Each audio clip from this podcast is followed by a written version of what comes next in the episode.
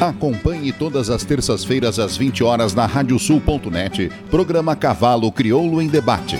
Apoio Parceria Leilões, Porto Martins Crioulos, Terra Sol Toyota, Caxias e Bento, Tinho Donadel Assessoria Equina, Cabanha Três Taipas, Celaria Uguim, Central de Reprodução Schmidt Gonzales e Fazenda Sarandi. Parceria JG Martini Fotografias.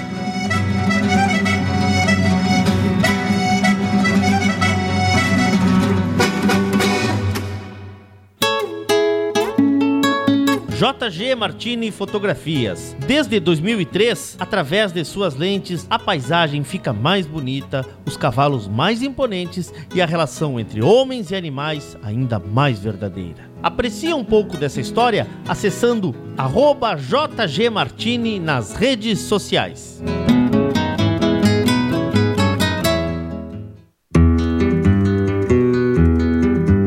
A vida é feita de fases e etapas e nossos cavalos crioulos nos ensinam a esperar. Esperar o tempo certo, esperar o momento chegar. E ele chegou. A mesma base, a mesma filosofia, a mesma genética, mas com um novo rumo. Lauro Martins e família apresentam Porto Martins Crioulos.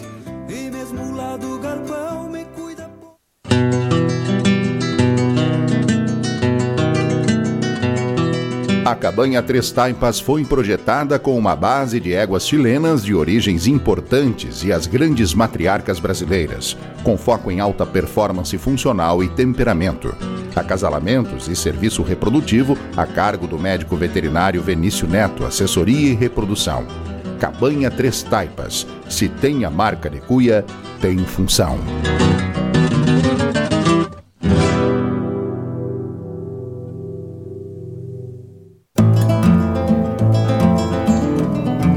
Central de Reprodução Chimite Gonzales, na vanguarda dos serviços de biotecnologia da reprodução há mais de 10 anos. Congelamento de sêmen e embriões, transferência de embriões, sexagem, habilitação para exportação de material genético e o que há de mais moderno na área da reprodução de equinos. Acompanhe nosso Instagram, Central Underline Chimite Gonzales. Central de Reprodução Chimite Gonzales.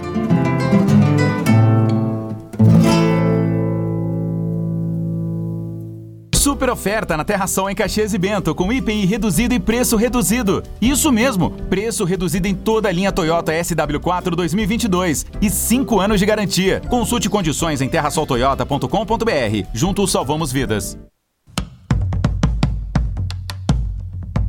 Fazenda Sarandi, há seis décadas desenvolvendo o agronegócio em São Lourenço do Sul e região, com excelência no cultivo de arroz, soja, milho, na criação de gado angus e do cavalo crioulo. Fazenda Sarandi, qualidade a gente faz aqui.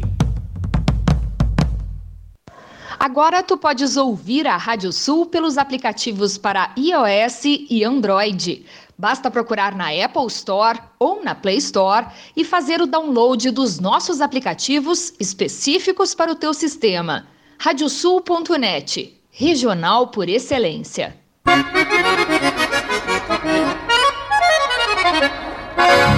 Radiosul.net, regional por excelência.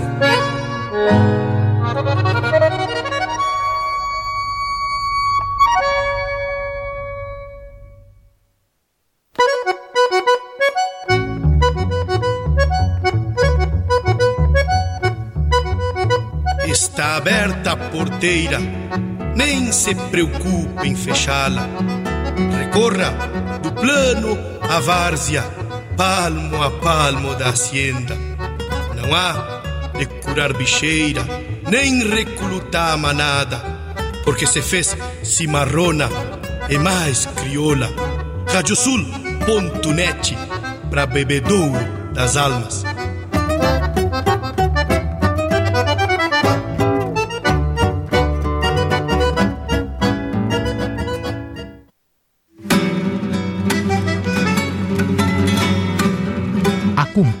agora pela radiosul.net o programa Cavalo Crioulo em Debate.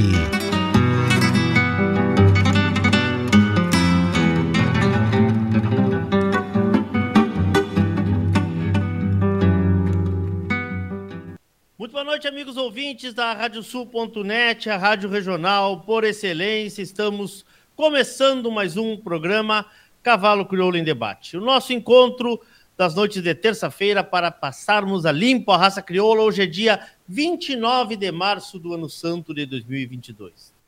Estamos no nosso 62º programa da nova série do Cavalo em Debate. Estamos ao vivo pelo site radiosul.net, pelo nosso aplicativo da Rádio Sul, também nosso canal do YouTube e a nossa página do Facebook. Aliás, quero te convidar para fazer inscrição no nosso canal do YouTube e ativar aquela campana que tem ali à direita, pois assim, sempre que entrarmos ao vivo ou que tiver algum novo conteúdo, tu serás avisado. Lembrar também os amigos que quiserem fazer perguntas no programa, que usem a hashtag Cavalo Crioulo em Debate, tanto no YouTube quanto no Facebook, que elas são destacadas ali na nossa tela e facilitam bastante que a gente consiga mandar esse, uh, essas demandas de vocês aí ao vivo aqui para os nossos convidados. Programa que tem a, o apoio de Parceria Leilões, Porto Martins Crioulos, Terra Sol Toyota IPI reduzido, igual a preço reduzido em toda a linha Toyota na Terra Sol em Caxias e Bento. Tinha Donadel Assessoria Equina, encurtando caminhos para o teu sucesso contatos pelo 5599-696-5986 ou pelas redes sociais, Tinho Donadel, Celaria Ulguim, Central de Reprodução Chimite Gonzalez, Fazenda Sarandica, Banha Três Taipas, a parceria de JG Martini Fotografias. Excepcionalmente ou especialmente hoje, neste encontro, nós temos a parceria das Zoetes. E o programa Cavalo Crioulo em Debate desta semana vai falar sobre o tema sanidade da gestação ao campeão. A importância da sanidade equina para a formação de futuro campeão, qual a importância do acompanhamento veterinário durante a gestação e o desenvolvimento da cria, como o manejo sanitário impacta no desenvolvimento do feto e do potro no futuro. Nós temos hoje três convidados que eu já vou trazer aqui um a um. Convidar primeiro Chester Batista, que vem chegando aqui para receber o nosso boa noite, médico veterinário, doutor, formado pela Universidade Federal do Rio Grande do Sul, trabalhou como pesquisador na Cornell University e atualmente é gerente técnico nacional da Zoetis para equinos. Boa noite, Chester, obrigado pela presença. Tudo bem, meu amigo? Boa noite, Leôncio. Boa noite a todos os amigos que estão do outro lado escutando. Para mim é um prazer e uma alegria estar aqui representando a Zoetis esse importante programa destacado dentro da raça crioula e que fala dos cavalos, né? A paixão de todos e grande parte de nós estamos aqui, então falar dos cavalos sempre é uma alegria muito grande para mim. Obrigado pelo convite, Leôncio, para mim mais uma vez é uma alegria representar as OETs aqui. Eu que agradeço. Professor Carlos Nogueira, já habituei aqui do programa, professor Carlos Nogueira, que vem também a brilhantar a noite de hoje, professor Clínica e Reprodução equina na Universidade Federal de Pelotas, e já um parceiro de longa data aqui. Boa noite, professor Nogueira, tudo bem? Quanto tempo, meu amigo? Boa noite, Leôncio, boa noite, ouvintes, boa noite, Chester. Grande satisfação estar com vocês aí nesse, é, nessa noite, né? Tenho certeza que a gente tem um assunto muito importante para debater, para trazer para os ouvintes. E é uma grande satisfação, mais uma vez, fazer parte desse grande programa aí que abrilhanta é, a raça e todos os amantes do cavalo no Rio Grande do Sul e no Brasil, e quiçá, né, na América do Sul, né, com esse teu grande alcance, Leôncio. Parabéns. Obrigado, meu amigo. Obrigado. Bom, nós estamos aguardando o nosso terceiro convidado aí, que está passando por um probleminha de conexão. Nós vamos, enquanto isso, né, uh, falar um pouco do que nos traz aqui hoje, o que nos move, né, o que nos move. E antes da gente entrar na, na pauta uh, propriamente dita, professor Nogueira, eu quero mais uma vez dizer da importância de nós debatermos sanidade da importância de nós valorizarmos a, o trabalho dos médicos veterinários, né? E esse cuidado que os equinos merecem, porque a gente não pode falar somente de criação sem falar de sanidade. Eu acho que esse seria um bom ponto, né, para a gente começar. Antes, eu quero que o senhor me diga o seguinte: que tamanho de mercado nós estamos falando? Qual o tamanho do mercado equino no Brasil? Bom, a gente está falando é, do sexto ou quinto, porque isso varia um pouco por, de estatísticas, né? A gente tem, ultimamente, inclusive, entrou na estatística a África, que, que não se considerava por desconhecimento dos números reais, mas nós estamos falando do quinto ou sexto, né? É dependendo da estatística que a gente usar, ou as fontes que a gente usar, sétimo maior plantel do mundo, né? É, nós detemos no Brasil é, um plantel que está na faixa dos 6 milhões de cavalos. Né? Então, é, esse é um número é, vultuoso. A gente fala de um mercado que movimenta aí 16 é, bilhões de reais, né? Sem dúvida é uma indústria, hoje a gente chama da, da indústria do agronegócio do cavalo, ou complexo do agronegócio do cavalo, que movimenta é, fácil 300 mil empregos diretos, né? E aí a gente considera para cada um emprego direto de três a cinco empregos indiretos, né? Então é, temos envolvido é, nesse processo aí, obviamente desde a criação lá na fazenda, na cabanha, no aras, né? O pequeno criador, é, quem usa o cavalo para trabalho, quem usa o cavalo para lazer, que hoje detém um número, número importante na nossa, na nossa vida. O cavalo também é um pet, né? É, para o seu uso, um pet no bom sentido, né? Esse indivíduo que está aí para não ser parceiro, companheiro, amigo. E aí junto tem toda uma indústria, né? A indústria da, da, dos medicamentos, a, então do, a indústria da ração, a indústria da cela, a indústria do vestuário, que hoje cada vez é mais forte, né? Hoje se tem é, uma linha várias linhas específicas, né, por raça, é, por característica de modalidade, e, e, isso é um mercado sensacional hoje, e muitas vezes não é visto, né? E falando em sanidade, que é o nosso ponto, é, a gente sempre que discute isso entre os colegas e, e tenta levar também para o meio, para os produtores e, e para os criadores, proprietários, é que, é, infelizmente, a gente está falando aí provavelmente de menos de um milhão, e esses dados também não são precisos, se fala de alguns censos aí de 800 mil cavalos, desses 6 milhões que a gente falou, é, que seriam registrados, que seriam os cavalos que, teoricamente, são visíveis frente ao processo, né? Então, nós temos um, um, déficit aí entre o número total de animais e os animais que recebem atenção, vamos falar assim que são os animais que recebem o cuidado é, adequado, né, não só pelo veterinário, mas de uma forma mais ampla. São os animais que, pelo registro, são rastreados, são os animais que, pela forma que eles estão identificados, a gente também faz sanidade no sentido de fazer os exames para transporte, os exames é, que são obrigatórios, é, que usam guia de trânsito, e a gente tem um universo que está aí na volta e que são indivíduos que precisam cuidados, e eu não diria que não são cuidados, é, cada cavalo de alguma forma tem um pouco de atenção, entretanto, a gente perde muito na, na, na percepção sobre a vida desses animais, a sanidade desses animais, e quiçá no meio desse grupo aí a gente não tem alguns problemas sérios né, em nível de Brasil, que infelizmente nos dão alguns dados como recorde é, de déficit de sanidade, né? Algumas doenças infecciosas que inclusive é, acometem os homens, né, os seres humanos, e que a gente tem muita é, dificuldade de controlar. Então esse é um cenário macro, né, em que eu valorizo aí a, a função de cada ente dessa cadeia, isso é importante entender, o veterinário é um elemento, mas os colegas das agrárias, como todos, zootecnia, agronomia, hoje se tem linhas de formação de nível técnico espetaculares, né? pessoal que é ferreiro já em nível técnico, pessoal que hoje treina doma em nível técnico, as empresas, né, como nossos parceiros dessa noite as OETs. Então, a gente tem uma gama de, de, de agentes e elos dessa cadeia aí para a gente conversar e é, para valorizar, principalmente, né, porque isso faz com que a nossa economia é, equestre, aí, nesse agronegócio do cavalo, seja tão pujante e que sustente tantas famílias né, é, no Brasil. Muito bem, vamos tentar contato com Kiko Schmidt. Kiko, tudo bem, Kiko? Consegue falar agora com a gente? Tudo bom, meu amigo? Boa, boa noite, Leôncio. Boa noite, Chester. Boa noite, professor Nogueira. Espero estar me escutando, mas infelizmente eu estou para fora. A nossa conexão, para variar, não interessa como for, é sempre complicado, né? Em alto boa e bom som. Todos. Estamos aí para colaborar. Depois da bela explanação do professor Nogueira sobre uma realidade nossa, né, professor, do dia a dia da veterinária. que tens a colocar sobre isso, Kiko?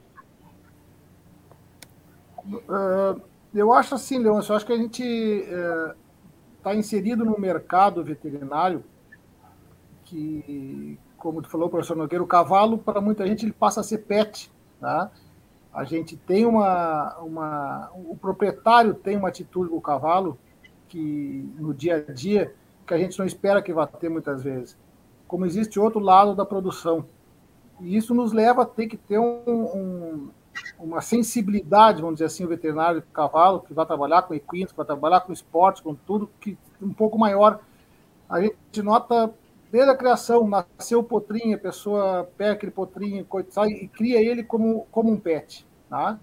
E, é, e muitas vezes tem outro lado que a gente trabalha direto, que é a questão da produção, que são coisas completamente distintas, tá?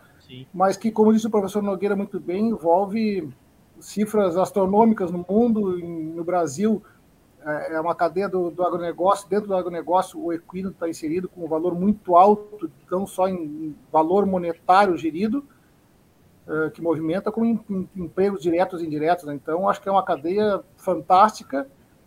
E a sanidade, eu acho que é tudo para a gente, né? É, vamos dizer, facilitaria a vida da gente. A gente passou por uma pandemia e todo mundo está vendo que a sanidade foi para o ser humano e no meio da criação não é diferente. Com certeza. Chester, quero te ouvir um pouquinho, Chester. Quero te ouvir um pouquinho. Não, então esse é o, a abertura do nosso programa, acho que é uma parte super importante. O professor deu um overview geral né, do que representa questões sanitárias no Brasil. E nós, enquanto indústria, às vezes a gente se assusta. A gente tem um mercado que, quando as pessoas de fora olham para o mercado brasileiro, se assustam. O potencial do mercado, o tamanho e a consistência do mercado como um todo. Que chama a atenção é que o Brasil tem um mercado consistente, mas não tem um desfrute tão grande desse mercado. Muito fruto dessas questões sanitárias, que é o que o professor falou. Acho que tem baixo investimento em questões sanitárias ainda, que são a base. Então, a base para o equino é o que? Dá uma boa alimentação, então criar bem, manejar de forma adequada, como o professor falou, e ter uma questão sanitária adequada. Então, é trazer o veterinário para próximo do animal, fazer um acompanhamento mais próximo. E acho que muitas vezes negligencia essa parte. Então, para ter um indivíduo campeão no futuro, eu tenho que ter essa parte. Obrigatoriamente, eu, eu preciso ter essa parte. E às vezes a gente pula esse processo. Esquece, às vezes, no, uh, considera o animal um pet, mas na hora de investir nele, cuidar de forma adequada, não investe. E se a gente fala em cifras, né, o professor falou algumas cifras aí, o investimento básico hoje para ter uma sanidade básica inicial, vamos iniciar uma sanidade, acho que está falando de investimento em torno de 250 reais ano, tá? Para começar com as coisas básicas. Mas a gente sabe no Brasil, o professor falou aí, uh, nem 20% dos equinos são medicalizados nessa ordem. Então, acho que tem um déficit muito grande em questões sanitárias. E a gente não está falando nem das questões uh, sanitárias mais aplicadas, então diversas vacinas, um portfólio grande de vacinas, um portfólio grande de medicalizações com vermífugos. Não, é simplesmente a base. A base bem feita, com alimento bem feito, manejo, chamar o veterinário para vir acompanhar, dado momento, o equino, então são coisas que às vezes a gente negligencia e que escapam pelas mãos. Eu acho que nessa pegada do mundo mais consciente, o um mundo mais produtivo, um mundo mais racional, acho que a gente vai vai ter que caminhar um pouquinho mais nessa questão também. Eu queria que tu repetisse esse número para nós aí, desse, desse custo aí que tu, que tu fizesse é. esse balanço aí mais ou menos aí. Hoje, em, é, em torno, para tu manter uma sanidade básica, iniciar uma cadernetinha básica, lá em torno de 250 reais tu consegue fazer isso, de forma anual. Anual. Anual, é anual. Tu consegue basicamente, só que a gente não tem nem esse investimento básico. Então seria uma vacina obrigatória, como por exemplo, a gente vai bater um papo mais depois, mas uh, vacinar para o tétano as principais patologias aí nossas que a gente fala, o teto. Muita gente negligencia, isso é super importante. Você pode perder um potrinho porque ele pisou num prego na mangueira e deu teto. E o veterinário não tem culpa, porque na hora que ele for lá, ele basicamente ele vai, ele vai fazer uma intervenção que na maioria das vezes é infrutífera. Enfim, só para dar um overview aí para a gente botar, acho que tem muita coisa para debater. Professor, essa provocação dele é interessante, do Chester. Vamos, vamos atra atra atravessar um pouquinho o nosso roteiro aqui. Eu sou, se me permite, fala, fala. me permite fazer fala. uma colocação antes da coisa que me aconteceu para a gente descrever algumas coisas, histórias são importantes para a gente ver com o proprietário. Eu administrava um aras de produção em inglês e o proprietário dizia que eu gastava muito por mês. Tá? E eu fiz justamente essa colocação que o Chester falou agora. Eu expliquei quanto é que eu posso gastar por mês por animal plano para o animal. 50, um real, 50, 100, 200, 300. Diz, ah, se tu gastasse só 300 para o animal, estava satisfeito. Eu fui, então tá, me dá os 300. Quando ele deu conta do valor, que os 300 não era nada individual, mas que era um valor importante no final no Aras, ele me disse assim, não, não, para um pouquinho, não, eu, esse valor eu vou administrar como eu quiser, vacina, em vermífugo, em, o que eu precisar usar, tu não bota mais um centavo, tá aqui a minha verba. E muitas vezes as pessoas não enxergam isso, que o, no indivíduo tu gasta um valor, o valor não é que seja um valor irrisório, mas é um valor baixo para te manter uma sanidade, muitas vezes não precisa nem chegar aos 250, dependendo, pode ser um pouco menos. O professor Nogueira tem, pode nos colocar algumas coisas assim que, que aí, daqui a pouco a gente pode ter uma prioridade, dependendo do lugar, né, professor? E, e não chega nos 250, que a gente vai gastar 150, 200 reais no máximo, né? Não sei. Estou falando em custo medicamentos, né, Nogueira? Sim, sim. Não, que passa exatamente por aí, né? Mas é, eu diria assim, ó, o, o, primeiro passo é realmente ter um técnico aí. O Kiko usou um exemplo é, fundamental, né? É, e o Chester da mesma forma, o, o técnico que faça o, o, planejamento desse processo, né? Então nessa linha assim, ó, uma vacina de raiva, ela custa para os locais endêmicos, a gente diria assim que o Brasil, mais de 60% do Brasil, se não mais, é endêmico para raiva e se o cavalo tiver raiva vai morrer, e, e obviamente, se tiver bovino junto vai, é, custa de 6 a 8 reais a dose, e é feita uma dose anual. Né? É, a vacina de tétano, ela, dependendo de como ela vem, né, ela pode vir isolada, ela não custa mais que 10 reais se ela tiver associado, por exemplo, a, ao aborto viral, que a gente vai falar aí, na sequência é, relacionado à manutenção da gestação, aí custa um pouquinho mais. Mas a gente colocaria, então, nesse processo, provavelmente 30, 40 reais, né, com aborto viral, por exemplo.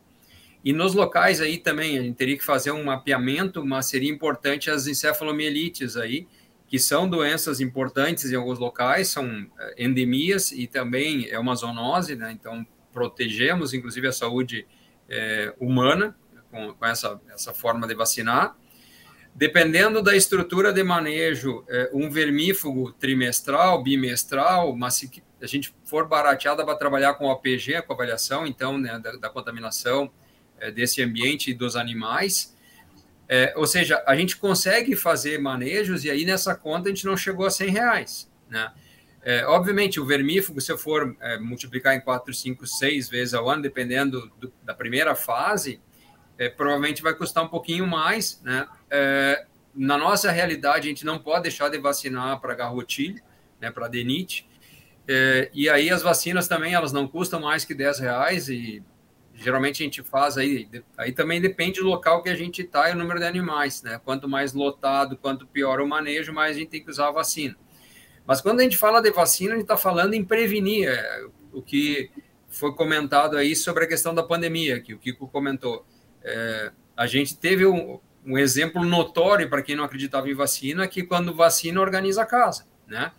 E a gente, quando não vacina, tem que fazer o que foi feito na pandemia, segregar, usar máscara, e nos animais não é diferente. Então, no local, quanto mais intenso o manejo, acaba a gente tendo mais custo, né? Então, essa questão da área, do, do preparo do alimento, da, de como se oferta o alimento, como organiza o alimento por categorias e mais eh, as vacinas, a gente dá um pulo em relação à sanidade, um pulo de qualidade, estou falando, né? e economizamos lá na frente, porque serão animais que a gente não vai precisar tratar, sem falar de algumas enfermidades como essas que eu citei de, de, de vacina, tétano, que o Chester tinha falado, raiva, as, encefalomielites, essas não têm cura, não tem tratamento, isso é o né? Então, é, essas seriam situações de a gente é, investir como base. Então, de novo, na minha avaliação, passa é, um planejamento, como em qualquer outro setor produtivo, e uma criação não pode ser diferente, contratar, então, um técnico capacitado e fazer um planejamento que, para mim, isso é investimento. Isso é investimento. Daí para frente, a gente começa a pensar em gastar e vai gastar mal e vai gastar feio se não planejar. Então, esse, esse seria o primeiro passo para a gente entrar aí na. Quem sabe vão para a reprodução, né? Isso aí, isso Se a gente vai começar a selecionar garanhão e ega. É, vamos falar um pouco de acasalamento, do trabalho genético, desse investimento também, né? Dedicação na produção do, do potro, que eu acho que esse é o, acho que é o início do nosso tema, né? Acho que é o início do nosso tema a gente começar por essa linha aí. Pode continuar, professor, aí deu mais uma, uma, uma, uma falada aí para a gente depois rodar a mesa aqui. É, essa fase aí de planejamento, é, de no, aí seguindo no planejamento, é a fase do sonho, né? É, nós que trabalhamos com cavalos, muitas vezes somos mercadores, no bom sentido, do sonho, né, da expectativa. E é, quando a gente procura um acasalamento, ou seja, define a, a, família materna com a família paterna, a gente escolhe o melhor garanhão que cruze melhor com aquela égua que já teve resultados, que a gente já viu resultados em outras propriedades. E hoje se tem mais acesso né, a esse, esse material genético pelas biotécnicas, seja pelo semi-congelado, resfriado, pela própria é, transferência de embriões, né? É, a gente hoje sonha com isso, né? A gente, enquanto veterinário, obviamente, é, o proprietário é, digamos, incentivador desse processo e tudo que a gente faz é para oferecer para ele o melhor produto. E, e aí é a essência, né, é, de um caminho bem planejado. Planejamos, definimos o que, que a gente quer, então, que tipo de cavalo a gente quer. Bom, se eu já tenho uma linha, por exemplo, de, de, de qualidade de morfologia, eu vou dar mais função. Se eu já estou numa linha boa de função, eu vou qualificar um pouco mais a morfologia do, né, da, da minha progênie. E estabelecemos, então, essa primeira fase, vamos uh, né, adquirir, então, esse material genético, seja se a gente tem a reprodutora, se não tem, se vai comprar, ou se vai tem a reprodutora, vai comprar o semi. Uh, e aí, na sequência, sim, a gente tem um grande investimento que é na sanidade da, da fêmea, né? Então, a partir do pressuposto que uh, os doadores de sêmen, né, nas centrais, a gente teria um acesso mais entre aspas, democrático, né? É, não sei se essa é a melhor palavra, mas a gente tem um acesso mais amplo e a gente tem nas matrizes, então, uma extrema necessidade é, de cuidados, né? É, e esses cuidados são fundamentais para que todo esse investimento que a gente pensou já comece certo, né? Obviamente, se eu estou trabalhando numa estrutura que eu tenho garanhões, né? A sanidade do garanhão, ela é, é muitas vezes mais importante que que é a fêmea, porque esse garanhão ele vai gerar muito mais produtos né, do que uma fêmea na vida. Né? Então, a gente acaba tendo que dar essa importância na proporção de produção que esses indivíduos têm, e obviamente que eles têm um valor comercial completamente distinto. Entretanto, a sanidade é idêntica, a base sanitária é idêntica. Né? É, o que a gente deve oferecer para um macho ou para uma fêmea, com raríssimas uh, exceções, é, são a mesma base, uma, uma base de sanidade é, que vem do, desde a da, da definição do local de manutenção e criação, é, essas vacinas básicas, esse cuidado com a parasitose. Uma questão que a gente não falou aqui, mas está embutida na sanidade, que é a questão do bem-estar, né, que está relacionado com as boas práticas. Então, pessoas habilitadas para lidar com esses animais ambiente de, de, convivência né, desses animais com outros cavalos. O cavalo é um ser gregário, precisa viver com outros cavalos. E essa questão do bem-estar chama atenção porque muitas vezes as pessoas, não, sanidade é uma coisa, bem-estar é outra. Não, não tem como é, dividir isso, não tem como separar. E para quem não entende isso, eu de novo me obrigo a voltar à pandemia, né? Tinha muita gente saudável dentro de casa que estava subindo as paredes, né? E aí entendia que sanidade era uma coisa um pouco mais complexa muito do que só boa, não ter Covid. Boa. Sanidade é uma coisa. Sanidade. Repita para nós aí, professor. Sanidade. Sanidade tem uma relação é, intrínseca, né, intrincada com bem-estar. Né? Bem é, a sanidade mental, né, é, que a gente fala muito, né, no, no cavalo é, é a, me, é a, mesma questão. A gente precisa ter indivíduos que tenham esse convívio, que nem o ser humano, o cavalo precisa disso e tem que conviver com indivíduos da mesma espécie, tem que ter liberdade para se movimentar, para se exercitar, ou seja, alguns paralelos que a gente costuma fazer pro, para o humano servem bem para o cavalo. Então, o cavalo saudável é esse indivíduo que não tem doença, mas que também é, tem um, uma qualidade de vida é, correta. Perfeito. Quero te ouvir um pouco sobre isso aí, Kiko. Tua área, né? Pois é. Sabe que o Nogueira colocou uma coisa interessante agora, pegar esse fio da meada. As pessoas se preocupam muito em ter, adquirir uma égua boa, bom, bom, boa genética, comprar uma cobertura, comprar um garanhão. E quando tu vai chegando por lado, na nossa experiência na, na, na, central, e é bem isso aí, o que, que a gente nota para uns garanhões? É, tu vai coletar um garanhão, um garanhão, tu vai olhar eles se ele está com um olhar bom, se ele está com um pelo bom, se ele tá, como ele se comporta com a gente, ele está mostrando a saúde dele, junto com o bem-estar. Exatamente o que o professor Nogueira colocou, mata a charada. O cavalo que quando abre a porta cocheira está de bunda para ti, o murcho orelha, aquelas coisas que o cavalo já está mostrando que alguma coisa está errada. E isso vai levar, vai desencadear no resto de qualquer estresse, aí sim, de qualquer enfermidade que ele possa ter. Mas eu queria colocar um assunto que nós não colocamos, que eu acho que é importante, que é o seguinte. A gente está falando aqui de fazer vacina, falou de sanidade, de várias coisas. E a gente na central, e garanto que os outros, todo mundo passa por isso, nós começamos por um simples, uma simples temática que seria o quê? Anemia e mormo.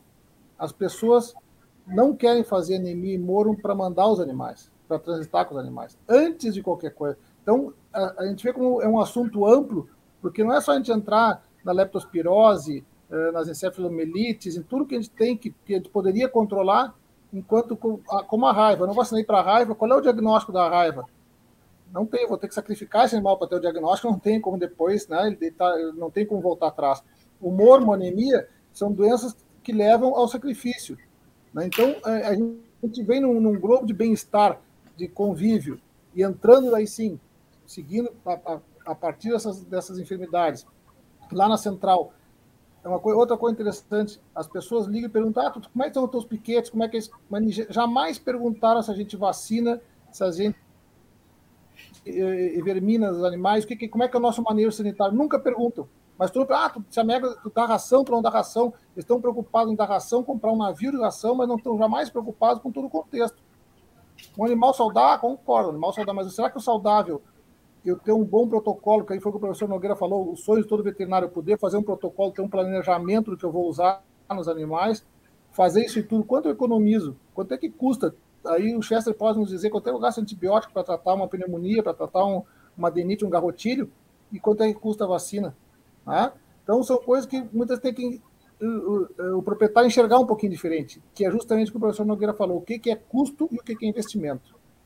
Enxergar isso aí e muitas vezes não enxerga, e, e eu acho que parte justamente disso, de não ter um profissional, de não ter um técnico que seja que orienta quem dá o norte dessa criação e do que fazer com esses animais. Né?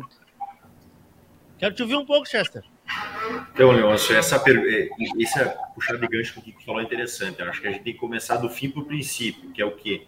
Uh, qual é a primeira coisa depois que tu adquire um animal, né? Ou tá pensando na temporada de adquirir um animal? É chamar o veterinário, é chamar um veterinário para construir um programa reprodutivo para o animal. Então, construir um programa reprodutivo que passa e implica para um programa sanitário. Se o animal chegar mal lá na central do Kiko, ele não vai emprenhar. Tecnicamente, ela não vai ter capacidade de conceber ou de manter a gestação.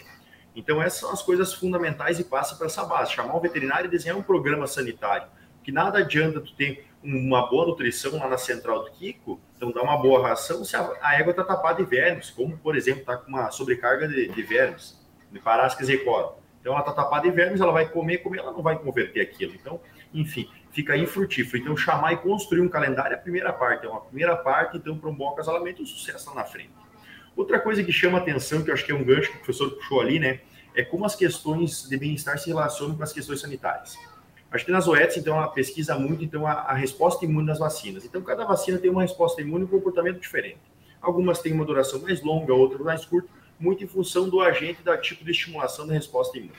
Mas o que chama atenção é, quando a gente investe em bem-estar, investe certinho nessas questões de manejo adequado, trabalhar os animais de, de forma adequada, a gente ganha na resposta imune vacinal. Então a gente já sabe, está super provado que o cortisol influencia de forma brutal, então decisiva na resposta imune dos animais. Então, se o animal, que nem o professor falou, estressado, ele vai ter uma resposta imune menor às vacinações. Então não adianta tu comprar uma boa vacina das OETs então, e fazer então no animal que está estressado, imunodeprimido, que a gente fala. Tu não vai ter uma boa resposta. Então o conjunto da obra é fundamental. Fazer, uma, fazer um manejo adequado é fundamental para ter resposta imune.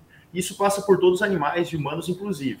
Então, para ter uma boa resposta imune, passa muito também dessa questão. Então, como o animal está naquele momento. Então, os animais têm que estar bem para responder de uma forma satisfatória e tu passar por qualquer tipo de doença sem ter problema algum. Outro ponto super interessante é as questões né, de cuidado, como, por exemplo, o professor citou, cuidado com a raiva. A raiva é uma zoonose, né? Então ela pode ser transmitida aos homens. Então, enquanto eu estou encarando essas questões, sendo que a tua filha está trabalhando, está lá, ela monta no equino. Então, sendo que a tua família convive com o animal. E a gente fala as questões de bem-estar e fala as questões de família, que envolvem o cavalo como um todo. É quanto a gente está pensando nisso. Será que antes de eu trazer o equino para minha casa, não é melhor eu chamar o veterinário para fazer um programinha sanitário, fazer um programa nutricional básico, e daí depois sim dar o próximo passo? Eu acho que são questões aí que a gente está levantando e que são boas para a nossa sequência da discussão, Nelson. Perfeito. Professor, vamos voltar para a gestação, professor. Vamos voltar, professor Nogueira, para a gestação. Vamos dar um jeito de emprenhar essa égua aí, né? Vamos dar um jeito de emprenhar essa égua aí. Vamos dar um jeito de emprenhar essa égua, porque uh, a gente nos bastidores conversa e, obviamente, muita informação vem chegando, né? E nós falamos um pouco até sobre isso em outro momento, em outras nossas participações aqui, da, do, do, pouco cuidado que, que, tem, que se tem, talvez, às vezes, com a, com, a, com a. Vamos falar da mãe, né? Que vai gerir esse, esse, esse, esse, esse putrilho, esse, esse animal. Cuidar um pouco dessa gestação. Como é que a gente pode falar diretamente sobre isso? Eu vou, eu vou pegar um gancho. Pegar não, eu vou fazer um comentário e uma coisa que ficou para trás ali que o Kiko levantou super bem, só já chegou na gestação. É, é fundamental a gente trabalhar com, é, na verdade, esse é um padrão nosso de Brasil que a gente precisa suplantar, né, que é cumprir normas, né? Então, se tem uma guia de trânsito, né, que é exigida, não, é, a gente não, não deve ficar cuidando se o guarda está no, no corredor ou na, na, ou na rodovia é para tirar a guia, a gente tem que tirar a guia, né? E aí eu chamo a atenção de outro ponto aí que está linkado a esse fato, que é preparar as propriedades para que se tenha um mínimo de um local de isolamento. Né? E aí nós vamos chegar na gestação. Porque o que, que acontece? A gente não precisa fazer uma quarentena de 40 dias, mas hoje o trânsito dos animais, isso não é de hoje, né? Porque a gente sabe, por exemplo, o garrotilho é um exemplo. Ele está onde tem muito trânsito animal e outras tantas doenças, como verminose, e assim vai. Então a gente precisa ter um local que as éguas, e principalmente as éguas que são grande volume que se movimenta, que elas passem um período inicial de revisão. E a gente vai ver se essa égua tem alguma secreção nasal, vai ver se ela tem alguma enfermidade, ou está muito carrapateada, né? A gente tem situações assim aqui no verão. Se é uma égua que está com muita mosca, se é uma égua que está eliminando vermes. E eu sugiro que nesse local já se faça, então, uma, uma triagem dos animais, inclusive com alguns protocolos sanitários de chegada. Nós temos um problema no Rio Grande do Sul de alimentação, que vocês sabem que é o Anone, né? uma pastagem maravilhosa que está disseminada pelo, pelo Estado, e tem propriedades que são, entre aspas, livres de Anone que são contaminadas pelo que o animal traz de, de, de sementes nas fezes. Então, inclusive nesse nível. Então, é necessário ter é, esse local de revisão, de segregação inicial, e aí, gradativamente, os animais vão para para, digamos, para o seio da propriedade, se é que vão se misturar, porque também é, poderia se fazer um manejo diferenciado.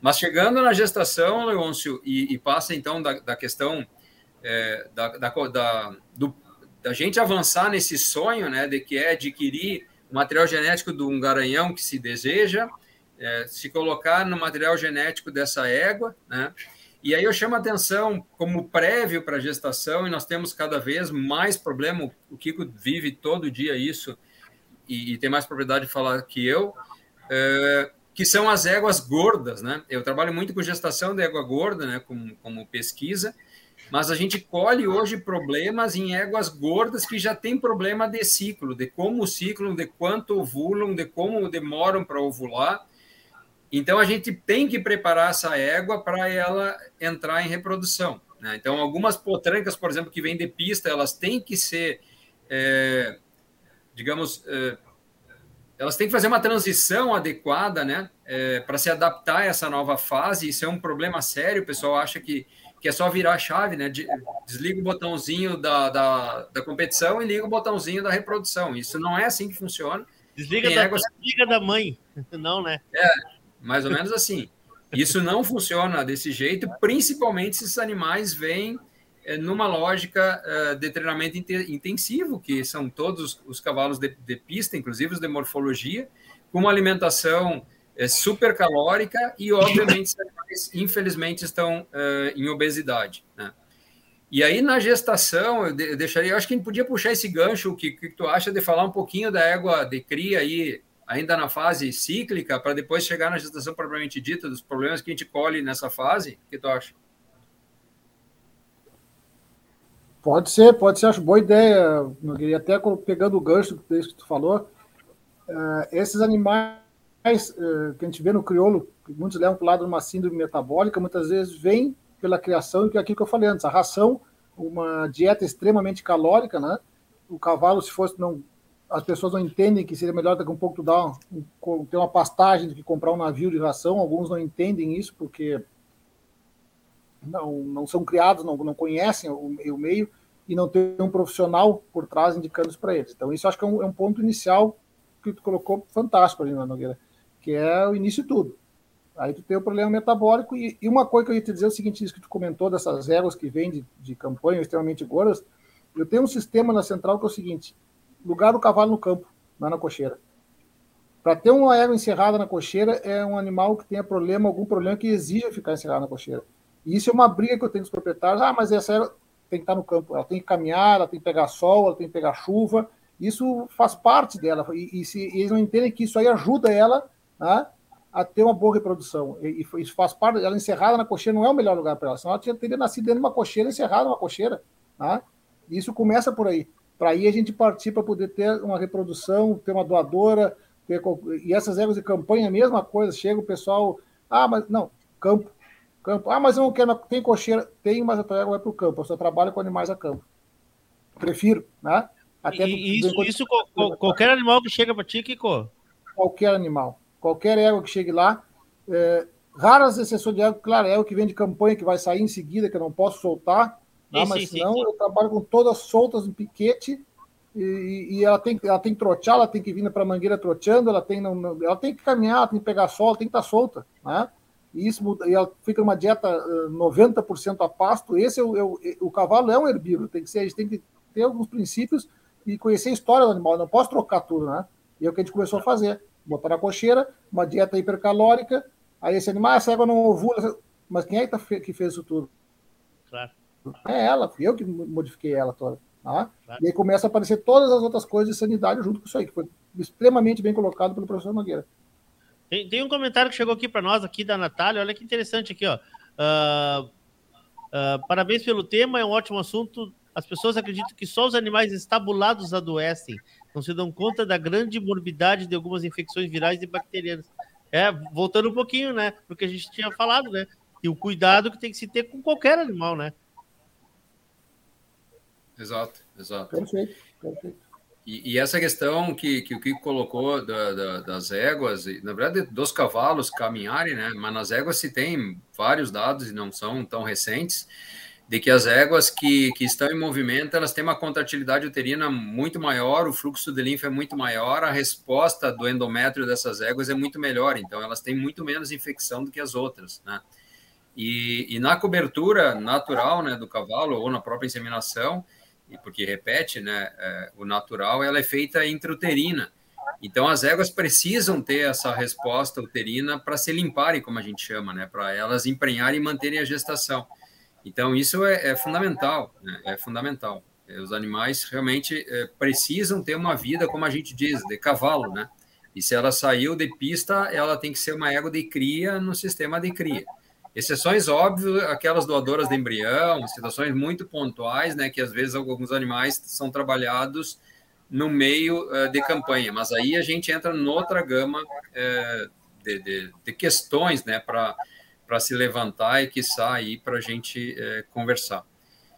Mas indo para a gestação, então, né, e depois a gente pode ir voltar ao gosto de vocês, é, fundamental, então, nesse momento do pós-cobertura, né, o acompanhamento dessas éguas, e, e, aí cada estrutura, né, o Kiko tem um modelo dele, né, cada colega que trabalha em reprodução em central tem, tem um modelo, mas geralmente a gente já, já, já larga ali é, 12 dias, 14 dias no máximo pós-cobertura, já define se a égua está prenha, se não está, e segue uma lógica de acompanhamento dessas éguas, e isso é fundamental, né, fundamental para a gente, então, é, avaliar a sanidade dessa égua. É, infelizmente, eu diria, por várias questões, inclusive algumas que a gente elencou aqui, né, de manejos equivocados, a gente hoje tem um índice é, de prenhez sem auxílio, vou falar assim, menor do que se tinha, né? É, cada vez se colhe mais problemas nas éguas por questões relacionadas a essa, esses, é, essas alterações que a gente falou, que seja manejo ou não, seja alimentar ou não. É, e aí, depois, na sequência, a gente precisa realmente é, acompanhar gradativamente a evolução desse conceito é, frente à sanidade da égua e frente ao desenvolvimento desse potro, né?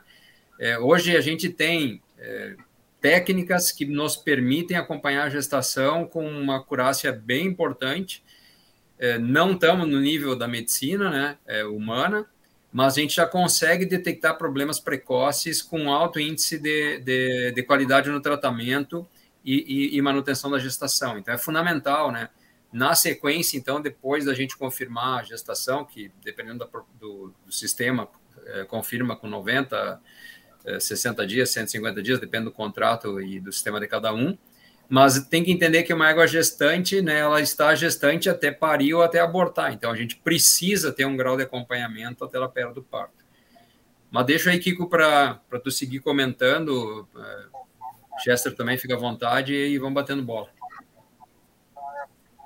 Eu queria fazer uma colocação nisso que tu falou, Nogueira, é o seguinte: é, a gente no dia a dia acompanha exatamente isso. Em algum lugar, tu vai lá, tu emprenha as éguas, e agora a gente está em março e vai voltar só em setembro na propriedade. Aí, ah, as ervas estão presas, não vem, a gente manda vir as ervas para revisão, né? Algumas, ah, traz todas, vamos revisar as ervas. E no meio aparece, ah, mas égua, ah, não, não aborto, não vi, não, ninguém viu abortar nada. Quando tu examina as éguas, tu tem ali os 2, 3% de, de perda de aborto, de perda embrionária que acontece por não ter esse acompanhamento que tu poderia saber antes. Isso um detalhe. Eu acho uma coisa muito importante, assim, tem muita gente é, eu acho que a grande maioria do, do, dos, das pessoas que escutam esse programa e que ouvem esse programa, né, Leôncio, que muitos dos problemas que o cavalo vai ter no esporte, ele adquire algumas coisas, ele pode adquirir no ventre da égua. Por exemplo, vou dar um exemplo, o professor Nogueira pode ser muito, trabalha bastante com isso. Uma égua tiver uma placentite e uma égua que não tem uma placentite, esse ponto pode ter, os dois pontos podem ter diferença lá na vida esportiva dele lá na frente. Então a gente não pode achar que, que se faz um craque só lá, ah, agora, com quatro anos eu peguei esse cavalo e fiz o cavalo, que é um pouco o nosso tema. Então, a, a importância do acompanhamento, de levar uma sanidade nessa gestação, acompanhamento da gestação, até o potro nascer, saber que esse potro nasceu bem, que esse potro teve uma boa imunidade, se desenvolveu bem. Cada etapa é uma etapa, e são etapas importantes lá para frente. E muitos animais não chegam ao alto desempenho porque tiveram um problema lá atrás. E eu vou dar uma, um exemplo bem clássico, não me levem a mal as pessoas estão assim, chegar em países que nós temos uma que o povo é subnutrido, nós não temos um alto índice de atletas de alto rendimento. E isso a gente tem uma relação com relação com isso, porque tem aquela a questão da gestação dessa, dessa mulher, de como essa criança nasceu, como essa criança se desenvolveu a chegar a um atleta de alto desempenho. E no cavalo, no equino, nos animais é a mesma coisa. São, a gente tem, a gente tem que são, são seres vivos iguais e, e, as, e as doenças elas vão acompanhando, né? Então a gente tem que ter tem que ter algumas noções assim para fazer um, alguns parâmetros, eu acho, para as pessoas entenderem. Não sei se eu me fui claro nessa, nessa colocação. É, eu, eu acho que é importante a gente falar sobre isso, porque tem muita gente que espera, como o Kiko diz, nascer para depois começar a, a, se preocupar com a sanidade ou até com, enfim, com a, com a, vida desse animal. Mas ele, ele está sendo gestado, ele está sendo. Lá na mãe, nós temos que ter o acompanhamento, o cuidado. O que está sendo feito hoje e o que nós temos que fazer para chegar no ideal? Chester, tu pode nos ajudar nesse tema aí? O que está sendo feito hoje e onde é que nós podemos chegar para nos ajudar aí nesse, nesse futuro aí? Claro, Léo, eu acho que eu consigo mais contribuir com o que a gente pode fazer, né? Então, e daí eu gostaria de escutar do Kiko depois, eu acho que o que, que se faz na prática, o Kiko acho que é um exemplo clássico, ele faz as coisas na prática, mas o que, é a média aí, acho que pode comentar um pouquinho depois também disso. Eu acho que assim, basicamente depois que confirmou que o Kiko falou, tu não pode, tu não pode abandonar o teu veterinário, tu tem que seguir em constante contato com ele. Então, confirmou a gestação e vocês falaram né, nas questões ali da influência da nutrição, influência da égua em si no desenvolvimento do conceito no futuro campeão. E a gente sabe muito bem dos animais como um todo, os bovinos, a gente conhece muito as questões epigenéticas. Então, como que a genética é influenciada pelo meio e pelos fatores nutricionais que acompanham o processo gestacional. Então, super importante isso, a gente se ligar um pouquinho que a epigenética, então, pode influenciar no futuro campeão, seja ela pela temperatura, pelo ambiente estressante, pelo ambiente nutricional adequado ou inadequado. E isso tudo reverte uma série de fatores, dentre eles aí, vamos fator direto a placenta. Desenvolvimento placentário, a gente sabe que tem vários fatores na nutrição que influenciam. Mas ponto. O que, que a gente pode fazer, então, nesse caso? primeira coisa é ter um acompanhamento veterinário para desenvolver um calendário sanitário para aquele animal. Então, quais são as coisas que podem impactar ali? Pode aquela égua que estava prenha dado momento, lá na reconfirmação, próximo ela entrar, então vamos dizer assim, no pré-parto, lá no cuidado mais intensivo, a porta vazia. um fator fundamental que pode levar, então, como por exemplo, é o vírus equino. Então, eu construí um calendário sanitário adequado, então eu desenvolvo, eu, eu vacinar meus animais contra as principais patologias, dar um vermífugo, controlar a carga parasitária. Então, antes de dar um vermífugo, até mesmo mandar uma amostra de fezes para o laboratório, pode ser da UFPEL, pode ser de alguma outra universidade conveniada, de um parceiro mais próximo, ver como está a carga parasitária desse animal. Então, confira esse, essa relevância ao veterinário, dê liberdade para ele fazer essas coisas, são fundamentais, são manejos super baratos, em compensação de chegar lá, ter um potro, que vocês falaram, acasalou o potro, acasalou a égua com o cavalo certo, fez um baita investimento, chega na hora, está vazio o animal. Então a égua está vazia, ela só vai ficar para a próxima temporada. Então, fazer esse acompanhamento, fazer esses investimentos básicos é fundamental. Então, fazer o quê? Vacinas de forma adequada. Então, fazer uma vacina contra uh, tétano é fundamental, até porque uh, as questões de tétano, como o professor falou, encefalomielites, elas compõem o colostro. Então, lembrando que se eu faço tamanho, tem uma composição do colostro, meu potro logo ele nasce, ele, ele toma o colostro e ele já fica imunizado. Então, essas questões, acho que cercam aí, são fundamentais. Dá uma olhadinha para a nutrição, para não ter uma nutrição pesada, para ter, como o professor falou, exercícios adequados, movimentação, são fundamentais para eu ter um parto não distóxico. A gente sabe que animais que estão encoxerados têm uma tendência a ter um parto eh, distóxico muito maior que os animais que estão em liberdade, né? Estão com exercício, estão com movimentação diária, de alguma forma, uma mínima liberdade. Então, são fatores, eu acho que para começar aí. Então, acho que esses são fatores que a gente poderia fazer, Leôncio. Mas agora quero ouvir do Kiko também, então, o que, que se faz na prática? O Kiko deve fazer um manejo adequado, mas o que, que o pessoal na média faz? Pois é, Chester, é uma colocação interessante a tua, mas assim, eu acho que pouca gente tem o calendário, né? pouca gente tem assessoria veterinária, e, e, e aí vem uma, uma coisa que, que para mim é pior ainda Algumas propriedades têm veterinários contratados, têm profissionais lá dentro e não têm um calendário bem feito ou não, não lançam mão disso. Quando eu estava falando agora do PG, me veio uma coisa que até o Nogueira pode me ajudar.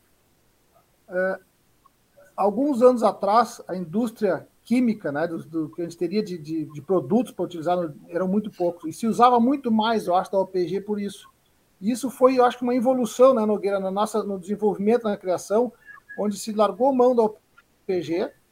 Como tem uma gama muito grande de produtos, o pessoal começou, ah, vou intercalar o, o, o princípio ativo e não tem problema. Se lançou, todo mundo começou a achar isso, ah, eu uso um, um princípio ativo, depois outro, depois outro, depois outro, e pronto. Tirou o veterinário fora, começou. Aí entra uma coisa de legislação que qualquer um compra, vai na, na, na veterinária e compra o, o, produto e usa nos seus animais, e a gente perdeu e a gente evoluiu. Então, o OPG poderia hoje ser muito mais evoluído. Por que, que não é mais evoluído? Por que, que não se tem, talvez, sistemas melhores de diagnóstico?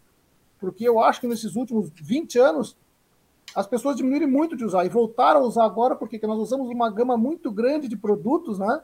E perdemos essa, essa a eficiência dos produtos. Mas respondendo diretamente, Esther, o que tu falou, eh, programas sanitários bons, bons, raça que tem programa, e aí nós vamos ter que entrar em raça, puro sangue inglês por ser inglês, eu acho que a gente tem bons programas sanitários e se usa um programa sanitário uh, adequado. Por quê? Porque os veterinários têm ingerência sobre a criação. Nas outras raças, aqui no Rio Grande do Sul, muito pouco. Muito, muito pouco. Poucos fazem. Muitos têm uma ilusão, ah, vou fazer só nessas 10 que são as craques, as outras eu não vou fazer. Algumas coisas que, que não, não adianta, né? A gente viu hoje, vamos voltar de novo a, a, a pandemia, a imunidade de rebanho. Tem que estar todo mundo vacinado, não adianta. Eu vacinar 10, deixar 100 sem vacinar, eu não vou ter imunidade. Né? Isso para qualquer coisa. E algumas regiões eu talvez tenha que vacinar duas vezes, outras três, outras uma vez solucione, mas infelizmente eu vejo, e, e acho que o professor Nogueira tem mais dados, muito mais dados que eu sobre isso, de, da criação que faz isso por ser inglês. Eu, eu, eu, minha escola do, do, na veterinária foi por ser inglês e se usa um calendário sanitário mas o veterinário tem gerência, o profissional. Voltamos lá no início, o profissional. No crioulo, que é o nosso maior índice de cavalos, o nosso maior número de cavalos, do Rio Grande do Sul, muito pouco, poucos têm um calendário bem feito. Né? E as outras raças são, bem dizer, insignificantes para a gente, para a gente poder, aqui no Rio Grande do Sul, vou estar falando do Rio Grande do Sul. Tenho Mas é certeza é que o quarto... Isso... É cultural isso, Kiko? Que raças lá para cima trabalham melhor, né? Desculpa, é cultural isso? É cultural? Desculpa, é, é cultural isso, professor Nogueira?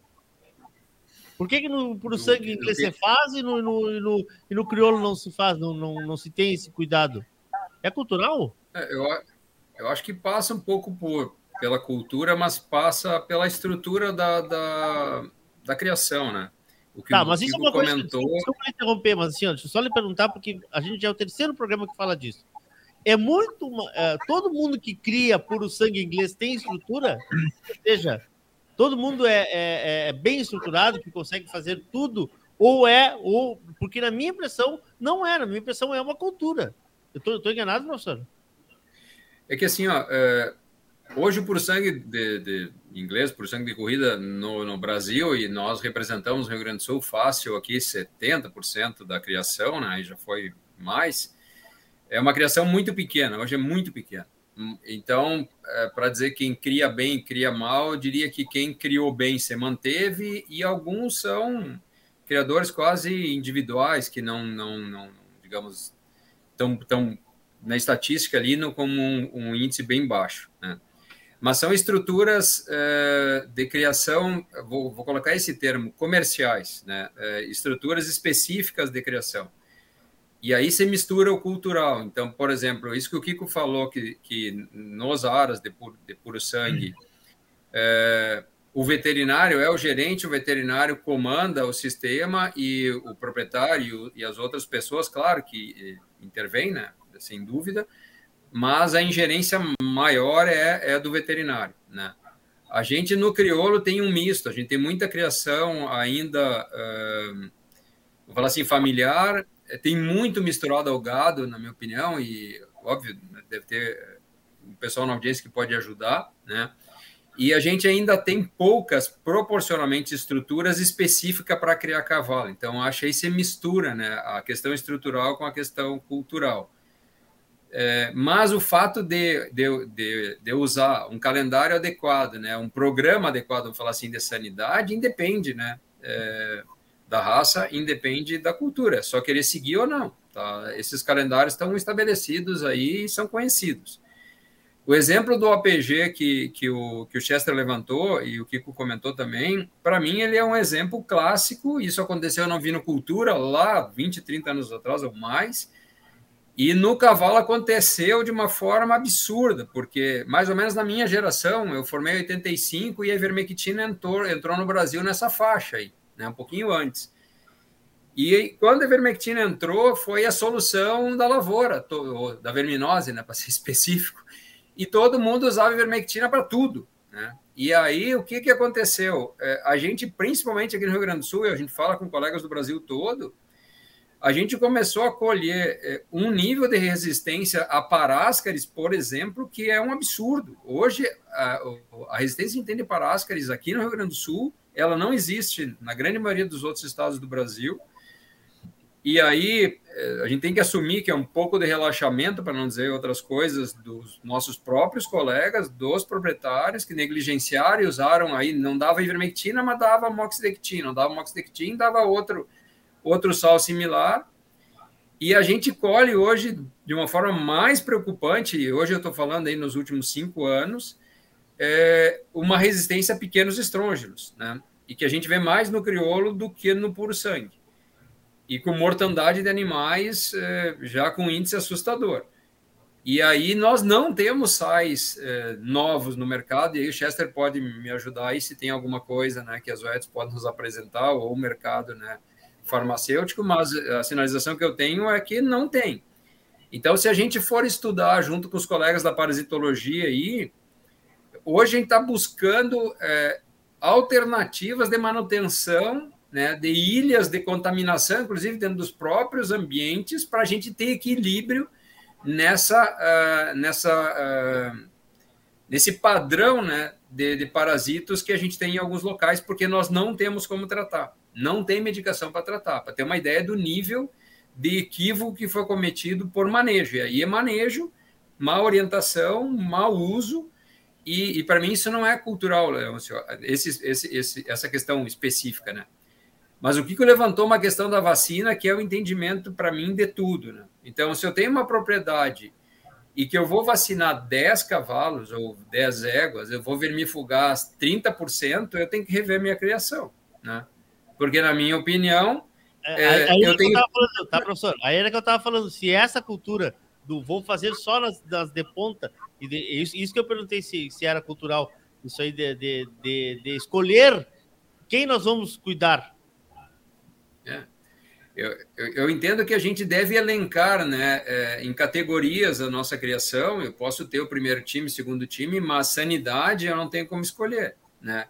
Porque o terceiro time pode contaminar o primeiro time.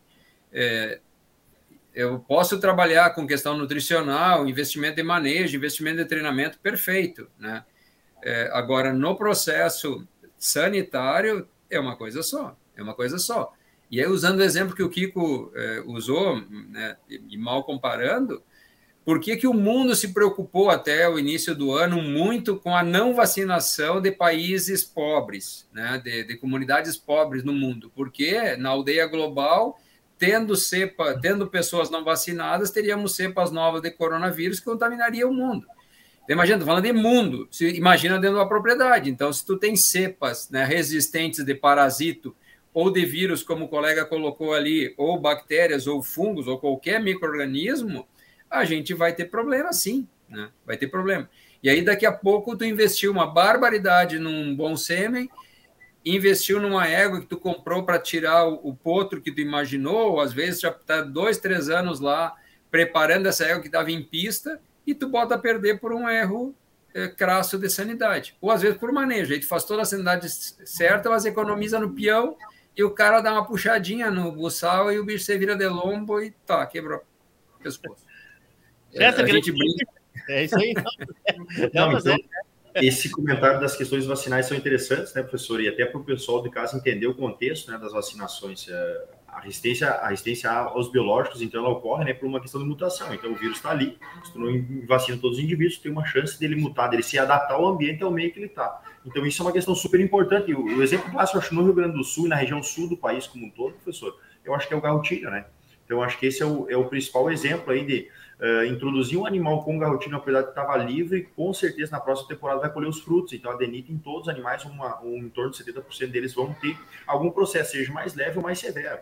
E isso pode comprometer os animais, né? E comprometer os animais para o resto da vida. Então, tu pode ter uma fibrose aí uh, local, localizada, então até alterar o aspecto do animal, que isso é importante para animais que estão em pista, como por exemplo. Então são essas questões. A outra questão super importante, né, professor, que a gente vem falando enquanto empresa, as OETs vem falando, acho que hoje no mundo a gente não tem lançamento de novos produtos biológicos para controle, como por exemplo os parasitas, não. A gente sabe, está todo mundo tentando pesquisar, mas são pesquisas um pouco mais difíceis, né? A gente vem enfrentando algumas dificuldades de fazer essas pesquisas para encaixar elas com um trabalho responsivo que seja ao mesmo tempo amigável ao meio ambiente, porque as questões devem estar correlacionadas. Então, construir uma molécula adequada que seja ao mesmo tempo amigável ao meio ambiente como um todo. Então, esses cuidados dão um pouco de complexidade hoje a desenvolver novos produtos, vamos dizer, como por exemplo os parasiticidas. E o uso, então o que, que as OETs vem recomendando? É ser uso estratégico. Então, tentar trabalhar com, por exemplo, com a moxidectina, como o senhor falou, em parceria com o OPG. Então, tentando ver o grau de resistência dos animais, o grau de infestação dos animais, introduzindo, então, os vermífugos no momento certo, na hora certa. Mas isso aí passa por um outro fator, então, a expertise de alguém preparado, como, por exemplo, o veterinário. Então, o, técnico habilitado da fazenda ou a pessoa que está em contato com a criação de forma mais adequada. Então, a gente sabe que a moxidectina a gente consegue ter melhores resultados, então, dentro de que trabalhe com manejo adequado e, com certeza, trabalhando com o veterinário junto para colher esses frutos. Mas a questão da resistência dos estrôgenos, a gente já tem rastreado isso, né? Então, a gente fez alguns levantamentos. Isso é uma coisa que vem aumentando. Um pouco menos em algumas drogas e um pouco mais em outras. As vermetinas, elas estão um pouco mais, elas estão bem comprometidas em relação à moxidectina, como, por exemplo, o Equest, que ainda vem tendo uma eficiência um pouco maior, mas, enfim. Se a gente não trabalhar, então, com a PG, então, com o trabalho racional, isso vai se perder ao longo do tempo também, com certeza. Alguém quer complementar sobre o tema aí, Kiko? Não, Leão, eu só acho que é isso aí, Leão. Acho que não tem muito o que complementar. O que a gente está tá batendo que todo mundo tem uma assessoria nos seus negócios, nas suas coisas. É, cada um escolhe, tem, nós temos profissionais, vários profissionais, e à disposição no mercado que pode orientar né, a pessoa a ter uma criação uh, direcionada, organizada e até economizando. Né, porque Talvez numa região não precise vacinar para raiva duas vezes por ano, noutra talvez eu precise, não, eu não tenho problema da, das encefalomelites ser tão, tão severo como em outra região. Então, isso só quem pode dizer é um profissional e, e orientar a criação. Daqui a pouco tem negócio. Vamos direcionar e gastar no que a gente precisa gastar, gastar bem e ter uma criação organizada e, e não deixar desandar. Né? Mas eu vou bater noutra coisa de novo. Eu acho que um dos grandes problemas é o acesso livre de qualquer pessoa que nós temos no Brasil a comprar qualquer produto. Eu acho que isso é um fator uh, fundamental no nosso problema uh, de sanidade. E aí já isso aí desencadeia a não ter o profissional junto na, na dando assessoria na propriedade. Não sei, é um ponto de vista meu. Qual seria a forma? Controlar to, toda, toda e qualquer compra? Seria isso? Só um só veterinário teria acesso? No primeiro mundo é assim, né, professor Nogueira? No primeiro mundo não, não tem acesso, o cara não tem acesso a, a uma droga se não for profissional. Hoje, tu for, tu tá, tu for comprar um antibiótico, o que tu precisa ter para comprar um antibiótico hoje? Uma receita, né? De quem? Do uma médico. receita de quem? Pois então, tu quer comprar um, um antibiótico para fazer no teu cachorro, no teu gato, no teu passarinho, tu vai ali, por que tu pode comprar? E até vou te dar um outro, vou te dar um outro exemplo. Se tu matar um cachorro, uma pessoa, né? O teu, o teu, a tua a questão criminal são parecidas, por que, que então o médico tu tem que ter uma receita para comprar e eu para comprar para o cachorro não tem que ter a receita? Por que, que tem um livre acesso? Será que não está usando para ti esse produto? Nós tivemos vários problemas de pessoas utilizando tivemos, produtos tivemos, veterinários, né? Então, verdade, acho que o controle é fundamental. Sim. Verdade. Verdade. E aí, professor? Ah? O Kiko está lhe, tá lhe provocando hoje, quer fazer o senhor trabalhar aí, hein?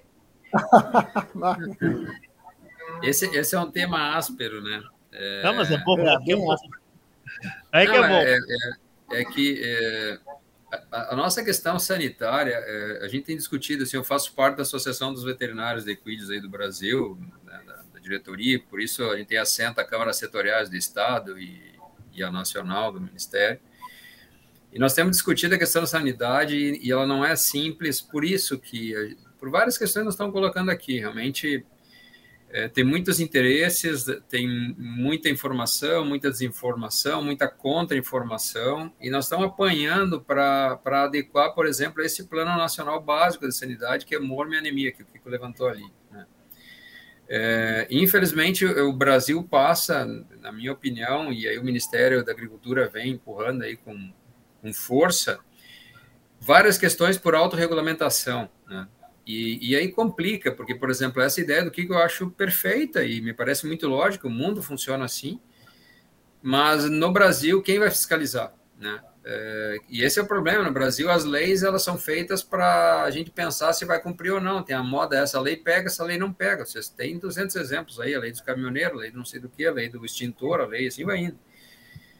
É, então a gente precisa pensar né, é, em trabalhar essa consciência e não é fácil, não é fácil, não é fácil. É, Para mim, isso é uma encrenca séria e, e a gente vê assim, infelizmente, por exemplo, inclusive assim, fazendo a minha culpa, alguns colegas nossos que faz parte, né? Eles também tem pessoas que não estão em, em, treinamento continuado, vamos falar assim, e a gente vê muitos colegas fazendo é, Chester e, e Leôncio e Kiko e, e ouvintes repetição de princípio ativo e achando que está dando certo, entendeu? E a gente vai tratar um cavalo está saindo paráscara e espelaçando, o cavalo está defecando paráscara, um cavalo adulto, né? Então, é, a gente precisa rever essas questões, e aí eu volto um pouquinho à reprodução mesmo, né? É, é tão, é tão óbvio, né, para quem mexe com reprodução, reprodução, que a égua tem sete dias de cio em média, e que eu não posso inseminar que nem vaca, né? Tem que inseminar no escuro e que vai dar, vai dar prenhez e que eu não posso tratar um sêmen congelado da mesma forma que um sêmen a fresco, né? É, ou resfriado. E tem gente que ainda acha que é a mesma coisa, né? Então, eu acho que a gente precisa trabalhar na educação continuada. Eu sou um partidário de que informação é, não tem limite. A gente tem que continuar, continuar, porque tu informa um e tem dez desinformados. A gente formou mais dois, tem sete desinformados. Aí nasce mais dois, estão desinformados. Assim nós temos que seguir. Então, o nosso desafio, tá? Óbvio, eu sou educador, mas eu acho que o nosso desafio profissional é esse, e o teu programa, Leôncio, aí presta um excelente, é, um excelente auxílio, né? Faz um excelente trabalho nesse sentido, da gente levar dados, fortalecer a questão profissional. Não é assim, ah, o Nogueira é bom, o Chester é bom, o Kiko é bom, os outros são. Não, de forma alguma. Mas a gente fomentar a informação correta, em vez do cara pegar e abrir o Google lá e perguntar como eu faço para vermifugar meu cavalo, consulta o veterinário. Ah, mas vai custar uma consulta? Sim, vai custar uma consulta porque tu vai pagar um cara que vai se responsabilizar pelo que te disse e pelo que ele fez. Né? Claro. Então, a gente precisa evoluir para isso. E nós temos temas aí, eu, eu vou, vou, molhar a palavra e vou deixar vocês seguir batendo bola também junto, porque o, o Chester é, provocou uma coisa que me, me coça, que é, é, me coça o cérebro, né? que é epigenética. Né? É, a gestação, como tu falou, Leôncio, ela é uma caixinha de surpresas, mas a gente tem elementos para conhecer essa surpresa. E tem umas que a gente, não, a gente vai colher é, sem saber, mas umas tantas a gente sabe que vai colher. Então, por exemplo, égua gorda vai dar problema. Né? É, o Kiko provocou com placentite. Hoje, eu sinceramente tenho menos preocupação com um potro que nasce de placentite do que um que nasce de uma égua gorda, entre aspas, saudável. Né? Porque a placentite ou eu trato e estabilizo e o potro nasce bem, ou o potro vai nascer ferrado e infelizmente ele não vai muito longe. Mas a égua gorda é uma caixinha de surpresa, porque ela pode produzir um potro com uh, resistência à insulina, que é uma lógica similar à diabetes humana, similar, não, não entendo que o cavalo é diabético, não, nem o potro. Mas esse potro vai ser um candidato seríssimo a ter problema ortopédico. Esse potro vai mancar. Eu, mas assina embaixo. Eu e metade do, de um grupo aí uma importante égua, de cientistas do mundo. Uma, gestação num animal, numa égua gorda. Sim, numa égua gorda. E pior, uma égua gorda no terço gorda, final. Professor? Uma égua gorda é aquela égua que tem gordura é, acumulada na base da cola e tem aquele pescoção que tem uma crista, parece um zebu. Uma égua de exposição é uma égua gorda? Infelizmente, 70% do nossas, dos nossos cavalos de morfologia nos últimos freios são gordos. Só para eu entender, só para eu entender. É. Eu, me falta agora aqui medidas, tem medida específica, dá para medir a largura do pescoço, a gente já tem um índice, tem tabelas específicas sim, que mostram sim, sim. acima de X centímetros tem acúmulo de gordura. Se pegar o pescoço do cavalo, apertar e tiver uma 4 centímetros de gordura em cima da crista ali, e se tiver aquela anca rachada, sabe, que alguns acham que é bonito, sabe, dividida, Sim. esse é o bicho gordo. Essa égua é problema. Né? Essa então, aí, quando o potro nascer, agora nós vamos nascer, está nascendo o nosso, nosso potro. Está nascendo o potro. Esse potro, potro, foi, nascer... foi, produ, foi produzido hum. dentro de um ambiente ruim. Esse potro vai nascer provavelmente é, pouco abaixo do peso, geralmente não é muito importante isso, ele vai pegar muito peso na sequência, se a égua der leite e tudo, porque algumas dessas éguas também não dão é, uma boa condição de leite, volume de leite. E esse potro vai ter má formação no seu esqueleto. Isso está é, comprovado. Então, esse potro com seis meses está manco. Ou esse potro, quando começar a mexer lá com um ano e meio, de pós-desmame lá já está... Quer dizer, pós-desmame com oito meses às vezes está manco, e quando começar a mexer lá com um ano e meio, dois, quando começar é, ajeitar ele para qualquer prova, ele está manco. E se radiografar ele, vai ver cisto. Isso, isso é mais do que sabido. E aí, outra, outra coisa interessante, né, professor? Seguindo essa mesma sequência, é quando o potro nasce, esse potro filho da maioria dessas éguas, aí eles têm uma predisposição muito maior a ter doenças, né? Se tem uma escala de tabela lá de predisposição, ele ter, como por exemplo, uma salmonelose, um rodococcus, alguma doença, ele tem X vezes mais, né? Isso a literatura já discrimina bem. Então, tu já pode sair com potro doente. Então, além do potro estar com processo inflamatório, o potro inflamado, ele pode ter sofrido até no parto uma distocia, algum outro fator também, que levou uma hipóxia fetal, ele já nasce meio, vamos dizer assim, uma dificuldade respiratória. Ele ainda lá na frente tem uma predisposição a todas as patologias que estão instaladas no local, no ambiente onde ele está. E isso é fundamental, né? E daí partimos para outro pressuposto, né, professor? O quanto a gente acompanha aquele, aqueles primeiros 30 dias do potro. Quem está acompanhando a observação do veterinário, acompanhamento, cheque do veterinário, que é aquele potro que a gente casou bem lá atrás, então criou bem a égua, deu o potro nasceu, mas a égua estava gorda e teve vários problemas. Qual que é a chance de sucesso desse potro passar dos 30 dias? Essa é uma próxima pergunta que deve ser acompanhada, encarado com racionalidade pelo veterinário. Então, é, é, é importante o proprietário chamar, então, ter um acompanhamento veterinário, porque muitas doenças ocorrem nesse período. E muitas são difíceis de diagnosticar. O senhor sabe, professor, eu gostaria que o senhor falasse um pouquinho dessas doenças aí, como elas influenciam, enfim, como a gente pode diagnosticá-las de uma forma mais precisa ou mais rápida. É, bom, essa eu diria até é, que a gente separa, né? E hoje tem algumas propriedades que conseguem fazer isso no crioulo, inclusive, né? E nas demais raças também. Isso vem muito do puro sangue desse padrão de criação, vamos falar assim, aqui no sul. É, e é a gente acompanhar o terço final da égua, né? Então, diferenciar essas éguas que estão com placentite, essas éguas que realmente têm algum problema, algum ponto que não está em desenvolvimento, ou, infelizmente, uma égua que já vinha com problema, né? Uma égua que teve uma cólica no meio, uma égua que é teve laminite e assim vai. Mas a gente separar, então, o potro que vai nascer com problema, e às vezes um a gente já tem previsão, né? A gente já sabia que a égua estava com problema, mas é uma placentite. É, então, seria fundamental a gente revisar o ponto no pós-parto imediato, é, o quão mais imediato possível seja. A gente sabe que nem todos os locais conseguem acompanhar parto na hora do parto, mas a gente é, propõe né, para os proprietários e que é, agreguem o seu sistema de criação, então, a contratação de veterinários para que avalie no terço final de gestação as éguas. Então, a gente vai fazer um exame na égua e vai determinar quem são as éguas que têm gestação de risco. E essas éguas a gente precisa acompanhar parto. Porque, por exemplo, uma égua de, de, de, de placentite, a incidência de parto distóxico é muito grande. É muito grande. E se não tiver assistência, pode perder poto e perder égua. Né? Então, é, esse poto pode morrer intraútero e ele morto ele não é eliminado. Né? A égua depende do movimento do potro para estimulá-la para que ela tenha um parto uh, natural.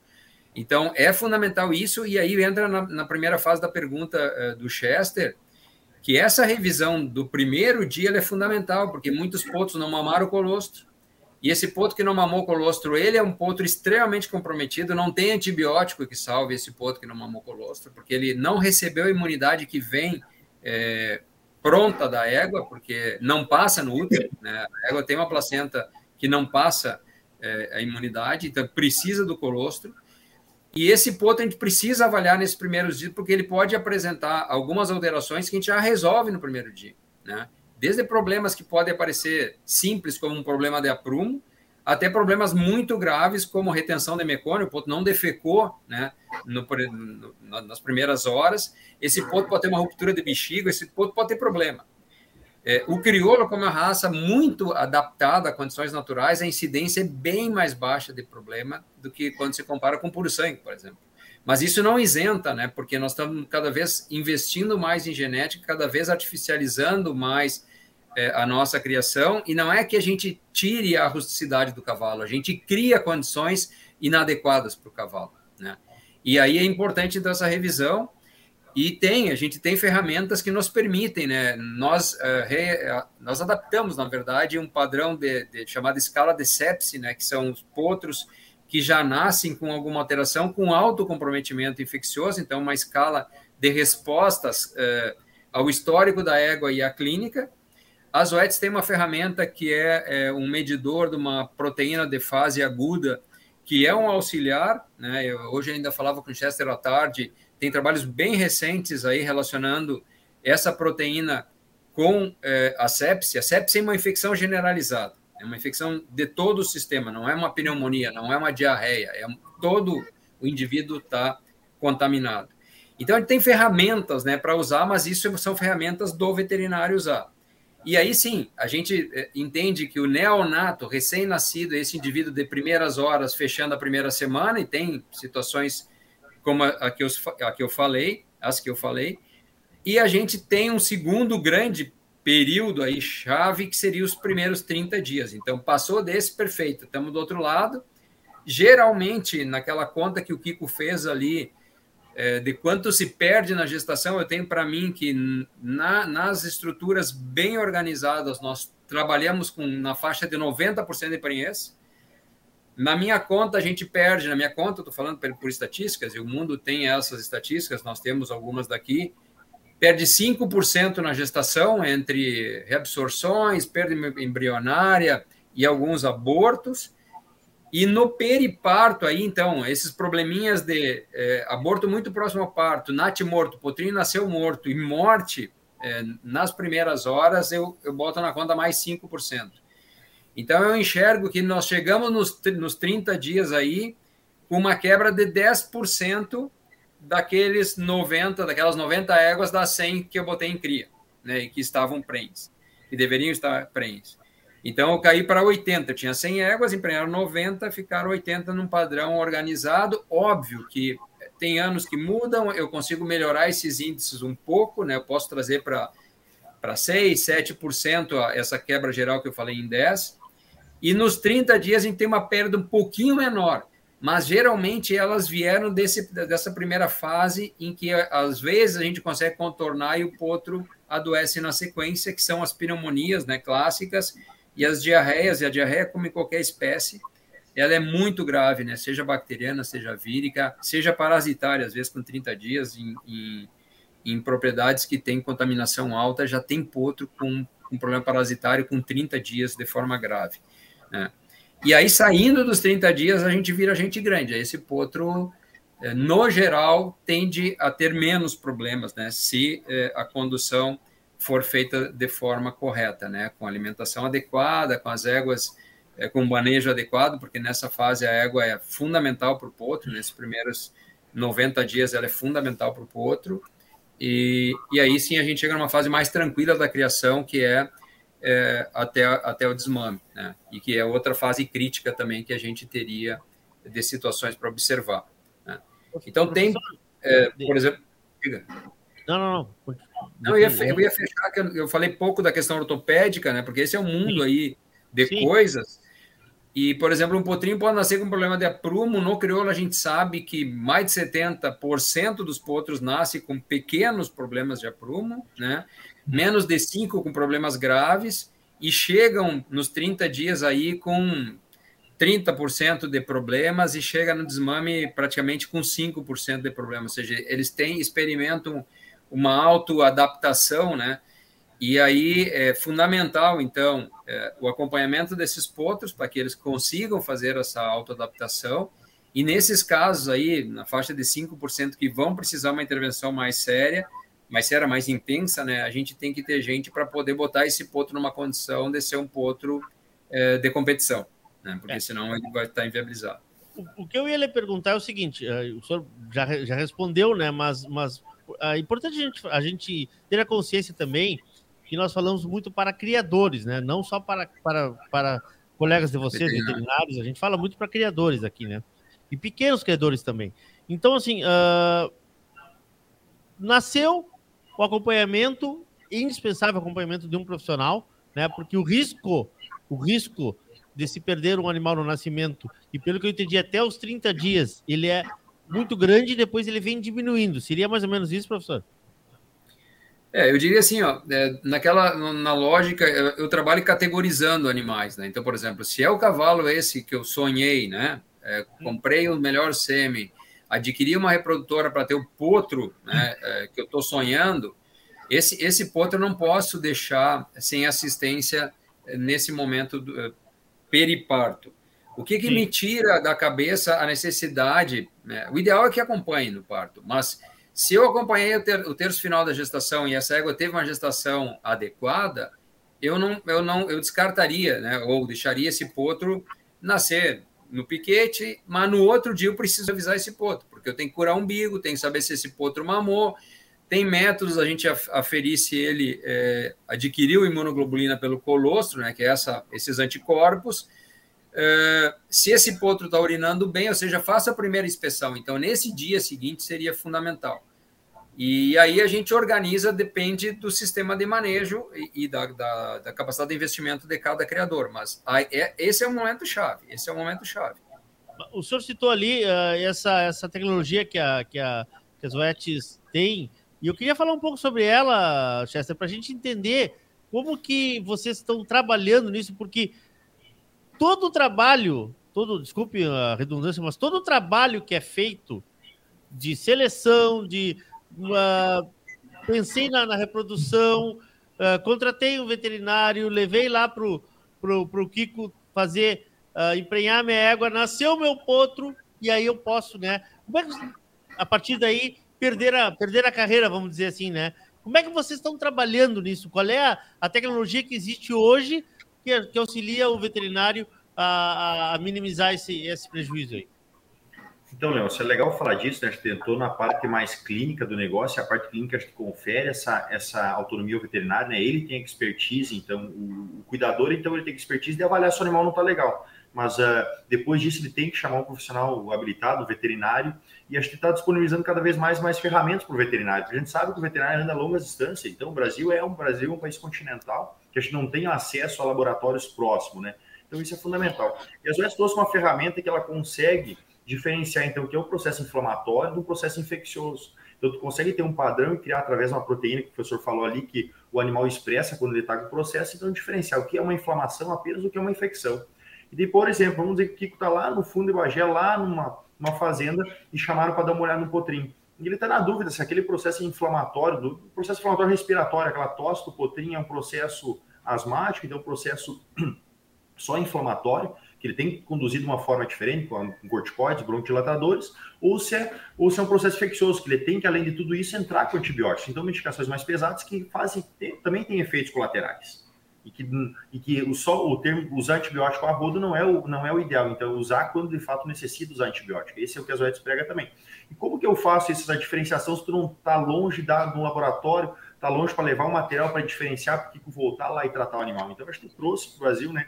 o Stable App, que é uma ferramentinha, tamanho de um celular aqui, de qualquer celular comum das pessoas, onde eu consigo em 10 minutos quantificar através do sangue ah, e diferenciar o que é um processo inflamatório no processo infeccioso. Para quê? Para ajudar o veterinário a tomar decisão. Ela não é uma ferramenta que caminha sozinha, ela não vai sozinha para a fazenda, mas é uma ferramenta que ajuda o veterinário quando ele está distante, então ele está em longa distância, ou quando ele está na clínica dele e não consegue levar todos os materiais para o laboratório. Então, é uma ferramenta complementar, é uma proteína que tira um pouco daquela dúvida. Então, porque a gente sabe que uh, o veterinário tem a intuição dele, tem a habilidade, o feeling de anos que ele vem trabalhando. Então ele só quantifica a intuição, sabe? Ele dá aquele cheirinho tipo, eu tenho certeza que esse processo é processo por rodococos, é uma outra doença respiratória que infecciosa. Eu preciso abrir mão do antibiótico. Então ele consegue quantificar essa, mensurar então essa hipótese e daí confirmar ela para fazer de forma adequada. É o que eu estava falando. Uh, nós, enquanto empresa, a gente também não quer que use antibiótico a todo momento. É o que falaram porque a gente tem resistência a antibióticos e, e os humanos passam muito por isso, os, suíços, os suínos enfrentaram muito isso, que a gente usa antibiótico de forma indiscriminada. Então a gente quer usar antibiótico quando de fato precisa, para quê? Para no futuro as moléculas nós, nós temos, elas são poucas elas se manterem funcionando. Ativa tanto no equino, quanto no humano, quanto no bovino. E para isso a gente precisa de ferramentas que auxiliem para ajudar nesse diagnóstico. As Weston trouxe o Stable para dar essa demão aí nesses processos. Então, só para dar uma mensurada aí que o uso de antibiótico a rodo também não é o. Não, esse não é o caminho? Porque se tu pegar, Leôncio, então, do ponto de vista da indústria, acho que não tem grandes descobertas antimicrobianos, antimicrobianos que estão ainda a ficar aí. E as OETs levantam essa bandeira de usar com responsabilidade, usar de, de fato quando precisa. Ou fora disso, faça a prevenção. Mostra para nós o aparelhinho, por favor. Ele é, ele é, um aparelhinho aqui, ó, tamanho do celular. Tem então... celular na mão aí? Pra gente é, comparar? Celular. Ele tá. é do tamanho do celular. Como ele funciona na prática? Coleto sangue, então coleto sangue, então vem um cacetinho aqui com um mini reagentezinho, coleto sangue, bota dentro desse reagente, então daí conecta depois que tem um, um cassetezinho, né, um, encaixa aqui um cassetezinho, ele em 10 minutos ele faz a leitura, é super prático. Então coleta sangue, o veterinário, enquanto o veterinário está fazendo a, a auscultação, fazendo a, a, a complementação da ficha, ele consegue muito bem coletar o sangue, roda, bota dentro do aparelho e fica contando em 10 minutos, faz a quantificação para diferenciar o que é inflamatório infeccioso, ele quantifica a intuição que ele tem, ele termina de fazer a anamnese. Mas vale lembrar, Leôncio, que essa ferramenta ela não trabalha sozinha, ela não vai sozinha na propriedade, ela precisa do veterinário habilitado para interpretar esse dado, porque a interpretação é muito importante. E como, por exemplo, se o, o, o teste der, então, uma quantificação mais baixa SA, que seja inflamatório, seja processo infeccioso, o que, que vai optar por um antibiótico? Mas se der uma, um nível muito elevado, ele vai dizer, ó, vamos levar para vamos levar para Pelotas no hospital do professor. Vamos levar direto para o hospital do professor Nogueira, porque o potro vai morrer.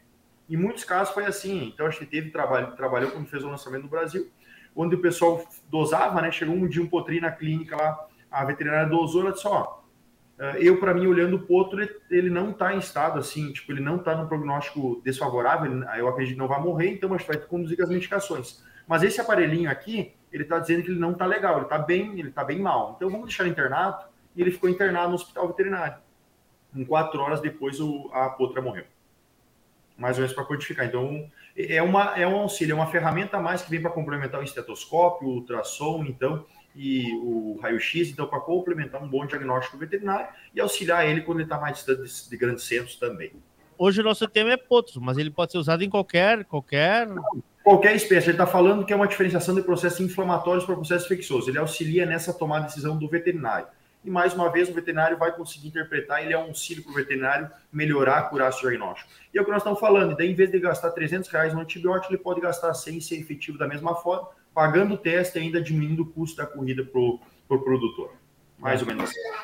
E aí, professor? Me ajude aí.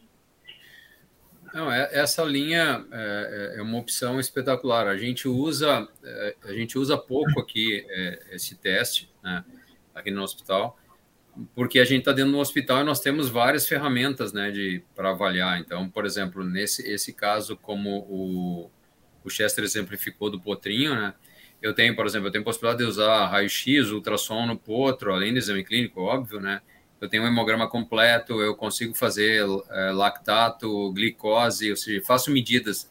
Glicose e lactato, muitas, muitas pessoas sabem, né? Quem é diabético, é, infelizmente, tem que constantemente medir glicose, né? Aparelhinho é parecido com isso. E essa proteína, a gente usa nos hemogramas uma proteína chamada fibrinogênica, uma proteína é, rápida, né? Digamos, rápida, porque é, o organismo é, produz rápido, só que essa amiloide A é, ela é mais, mais rápida e ela responde de uma forma muito mais intensa, né? É, ela, ela diferente de outros marcadores porque ela é inespecífico. O indivíduo, o cavalo, né, responde que está inflamado. Ele não diz, ele não diz onde. Por isso é fundamental o veterinário avaliar, porque, por exemplo, se o cavalo se bateu, né, se ele tomou uma injeção, ele pode responder, né, é, a, a, a, a marcação nessa proteína. Então, é uma ferramenta muito importante, né? E, é, e entra, digamos, para o nosso rol, né? De, de, de ferramentas de, de, uso no dia a dia. E, e nesse caso, é, eu colocaria assim, pensando em tudo isso que a gente falou, né? Para a égua, a gente precisa avançar em pesquisas lá no, acho que foi 2012 é, essa proteína foi usada para diagnóstico de placentite e apareceu inicialmente como é, uma opção, né? É, inclusive um trabalho de um brasileiro que da Universidade é, de Ohio. É, esse colega colocou esse trabalho como opção, a gente seguiu testando e a gente se deu conta que algumas éguas respondiam a qualquer coisa, né? É, tipo, a égua tinha levado um coice e marcava, a égua tinha tomado um vermífugo injetável e marcava, e, e também a placentite, então não, não tinha como diferenciar, e a gente descobriu outras proteínas que são melhores marcadores. Então, essa é a lógica, né, é, da ciência e do, do, do entendimento para a gente usar as ferramentas. É, nas éguas aí de cria, por exemplo, aquilo que a gente falou uma égua que tem uma endometrite, égua que tem coleção uterina, é, os resultados que eu conheço ainda são muito incipientes, né, é, o Kiko pode nos, nos ajudar se ele conhece mais alguma coisa, o próprio Chester. É, na, nas reações inflamatórias de garanhões, a gente também, no geral, a gente pode colher isso, né?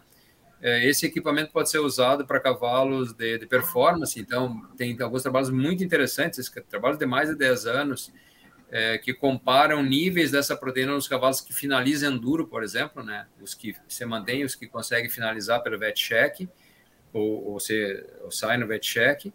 Então, tem uma gama né, é, de, de digamos, de, de, formas de utilizar esse, esse equipamento. E, e como o Chester bem lembrou, né, é mais uma ferramenta para a interpretação do veterinário. Né?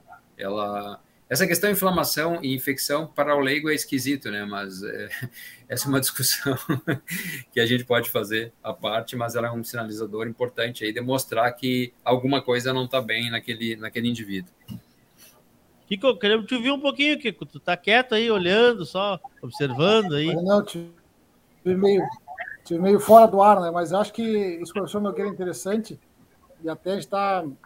O Fernando participou do lançamento desse, desse dessa ferramenta do Stable Lab, né, nós vamos fazer um trabalho junto com as OETs agora, justamente nisso aí, professor Nogueira, de ver a especificidade dela na questão da inflamação da, ou da infecção uterina, diferenciar se tem, e que o nosso grande problema no dia a dia, eu que estou na central, que é coletar o material, mandar para o laboratório, chegar a resposta ser rápida no meio da estação, sempre na hora do, do, do da correria. Né?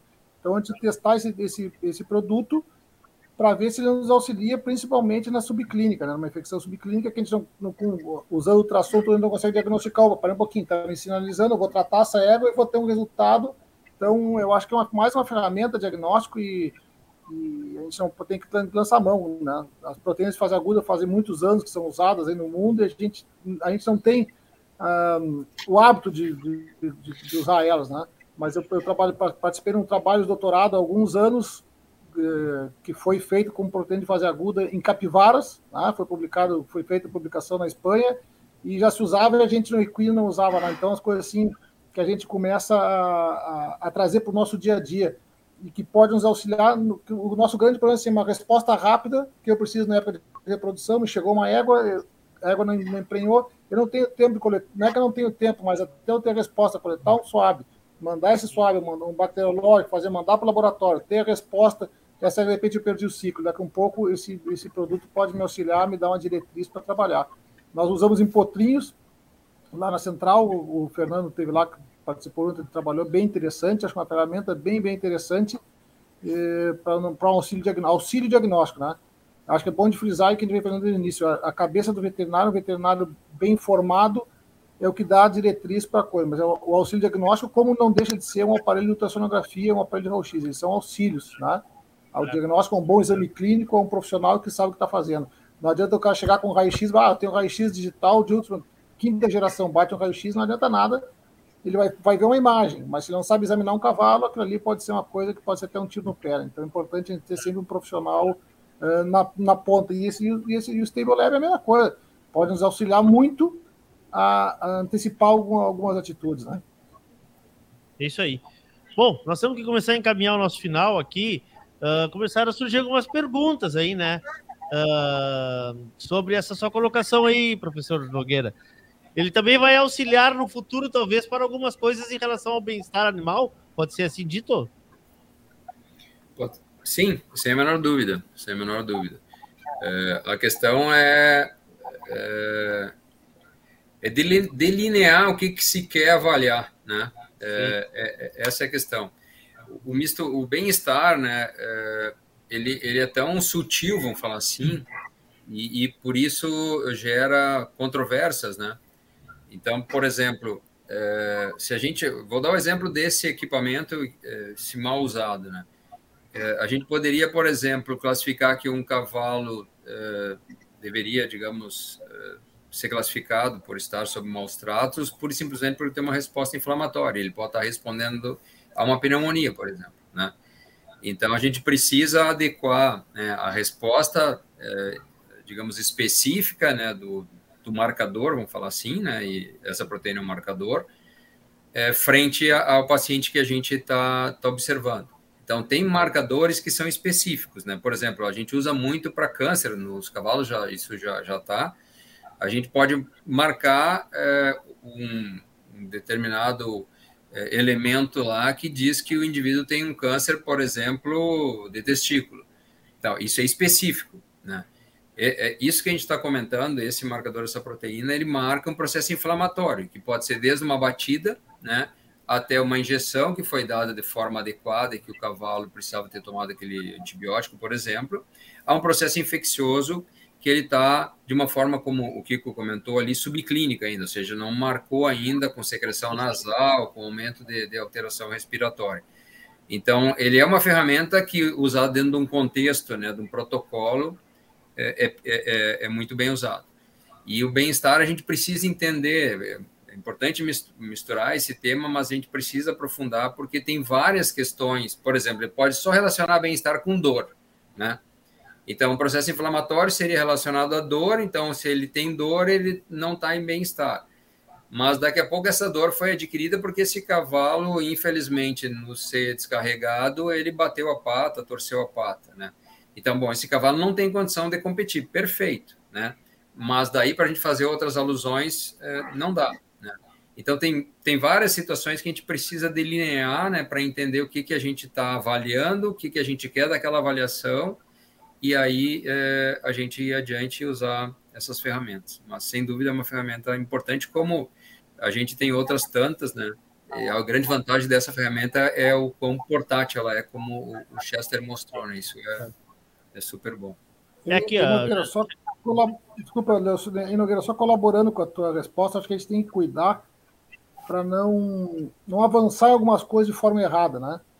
O bem-estar, achar que porque ah, eu fiz que o carro tem, tem uma resposta inflamatória que eu estou indo para que está sendo maltratado. Acho que isso é importante a gente frisar e cuidar para não ultrapassar as barreiras, né? Porque tu falou uma coisa muito importante, foi o exemplo que me veio na, na, na hora na cabeça. Eu soltei o cavalo, o cavalo se retoçando, pisou numa pedra e fez um hematoma no casco. Eu posso fazer, usar esse mão de artifício me dá uma reação lá em cima da proteína. E o que, que foi feito nesse caso? Será que foi mal-estar soltar esse cavalo? É mal-estar ou é bem-estar esse cavalo está solto e seu retoçando? Então a gente tem que cuidar como a gente vai encarar as coisas. Acho que tem que ter um pouco de cuidado nessas coisas, porque o professor Nogueira colocou muito bem, porque nem para um lado nem para o outro. Né? Acho que tem que ter um pouco de bom senso aí, né, professor? Não sei, para cuidar. Tem que cuidar nessa, nesse ponto aí. Sem dúvida, sem dúvida. Sem dúvida. E os marcadores de bem-estar, inclusive, já que levantamos essa, essa lebre aí, eles são, todos os marcadores, é, digamos, orgânicos, eles são difíceis, né? Então, por exemplo, cortisol, né? O Chester usou um, um grande exemplo, né? Esse é um hormônio do estresse, mega conhecido, mas cada indivíduo se comporta de um jeito, né? É, e cada, às vezes, por exemplo, para colher o sangue daquele indivíduo, ou a própria saliva que a gente às vezes usa, as, as fezes, óbvio que ela é, é outro elemento para medir cortisol, ela vai ter resultados diferentes, né? Porque, por exemplo, o cavalo pode estar desidratado e na saliva e nas fezes, que a colheita é mais simples, eu posso ter um, um resultado equivocado. Então, quando a gente trabalha de bem-estar, a gente tem que delinear né, o que, que a gente vai avaliar e, assim, já que, né, é, digamos, dando vazão a essa pergunta, é, a gente usa um termo, um termo não, é, uma, um método técnico que chama etograma, né, que a gente marca situações é, do comportamento do cavalo frente àquele momento e a gente observa por alguns segundos e, e desse comportamento a gente é, define então o nível é, de equilíbrio, vamos falar assim, desse, desse cavalo, que passa pela expressão facial, pelo movimento do cavalo, se ele está é, é, escarvando, se ele está entediado num canto, ou seja, são vários elementos que a gente elenca em cada situação. Então, para os cavalos de competição, a gente usa um padrão de etograma, para os cavalos de campo, outro padrão, e assim sucessivamente. E isso acaba sendo mais fidedigno que os próprios marcadores eh, químicos, bioquímicos ou, eh, ou, hormonais, né? Então, só para dar um. Perfeito. Um Amigos, nós precisamos encerrar o programa. Essa é a notícia ruim da noite. Com certeza, com certeza, nós vamos voltar a, a falar sobre esses temas, porque faltou muita coisa a ser dita, né? Mas eu acho importante que a gente, como disse o professor Nogueira, debata, fale, traga essas situações e traga novidades e também que a gente fale da importância que tem uh, o profissional, o veterinário, uh, numa criação, numa. Porque, como eu disse antes ali, tudo pode ir por água abaixo se um detalhe não for cuidado e não for atendido por um profissional. Eu acho que está de bom tamanho, né, Chester? Não, tá assim, acho que gente passou, revisou todos os principais assuntos aí de uma criação, né, Leon? Acho que tem muita, muita coisa para falar ainda, mas acho que não é possível em todo o programa. Acho que ficou muito bom, né? Então, é, pela parte das UES, pelo convite que vocês nos fizeram, agradeço, agradeço a, a, o convite. Então, eu, Leon, o convite, a presença do professor Carlos Eduardo, então, uh, professor Kiko, então, também, representando a Central, representando o Fernando também agradeço a presença deles aí participando conosco, né? Então acho que foi produtivo para nós, bater um papo super legal. E assim, a mensagem que eu tenho das OETs, então acredito que o professor vai ter uma mensagem também, o Kiko vai ter outra, mas a mensagem das OETs, assim, é, acho que está aí para ajudar, então as OETs tá, tem há muitos anos vem contribuindo, então, com a saúde animal, e a nossa missão é o quê? É construir um mundo mais racional, então, trabalhar com os equinos de forma mais racional, usando, então, os calendários sanitários, usando, então, uh, os programas sanitários de forma adequada em parceria com o veterinário. Acho que ele é a chave de tudo, então, para estabelecer, então, um prognóstico de saúde adequado para os animais.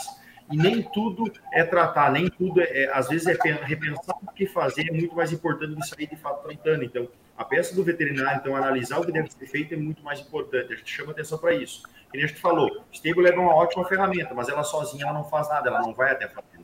Então, sempre ter um profissional habilitado aí para poder interpretar os, os, os, números. Então, fazer o acompanhamento sanitário é fundamental. Então, chama atenção para isso. As OETs tá, uh, têm essa pegada responsiva, né, com uso responsivo de antibióticos e antiparasitários também. E a nossa mensagem é essa: chame o veterinário, se apoie no calendário sanitário, que ao fim e ao cabo vai reduzir muito, mitigar então muito as perdas.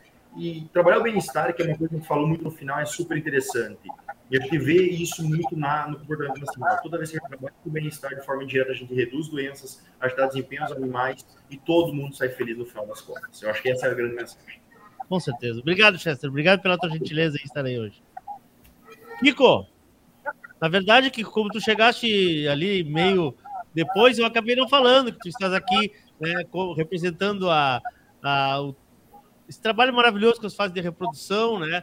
Do que és um dos proprietários do, da Schmidt Gonzalez, parceiro aqui do programa. Quando nós falamos aí do Fernando, é o Fernando Gonzalez, que é teu, teu parceiro na, na, na, central e que é um dos que usa né, essa, essa ferramenta. Mas o importante hoje, acho que foi mais uma vez a gente alertar para isso, né, Kiko? A importância de se ter um acompanhamento para as, as, as soluções do dia a dia, para o, o dia a dia de um, de, um, de um animal, né, de um equino, no caso que a gente está tratando aqui. Sem dúvida, Leão. Eu acho que assim, ó, eu acho que a gente quantificar, uma coisa deixar claro, claro assim, quantificar preço de um animal é muito difícil. Né? Um cavalo que para mim vale um, para ti vale 100, para o outro vale mil, e é uma coisa que não tem como quantificar. Né? Então, para todo mundo tem a sua importância dentro da sua criação. Eu queria deixar uma mensagem, eu acho que é o seguinte: a gente falou muito de ter profissionais, tem que ter profissionais qualificados. Eu trabalho em muitos lugares, em algumas propriedades, que eu não estou no dia a dia, mas que eu tenho lá profissionais que estão lá, que são o cabanheiro, que são uh, o cara que está lá que camperia todo dia, que vê que, aquele professor Nogueira de acompanhamento do, do, do no, no, crioulo, nós temos uma grande vantagem da raça, uh, tem uma série de vantagens de rusticidade que são verdade, tá? de problemas com o potro, problema com a égua que não acontecem com outras raças, mas que tem gente qualificada lá no campo olhando e que sabe até onde vai, que eu, que eu sempre digo, oh, sabe até onde tu vai, passou do teu ponto, me liga, passa a bola que o problema passa a ser meu.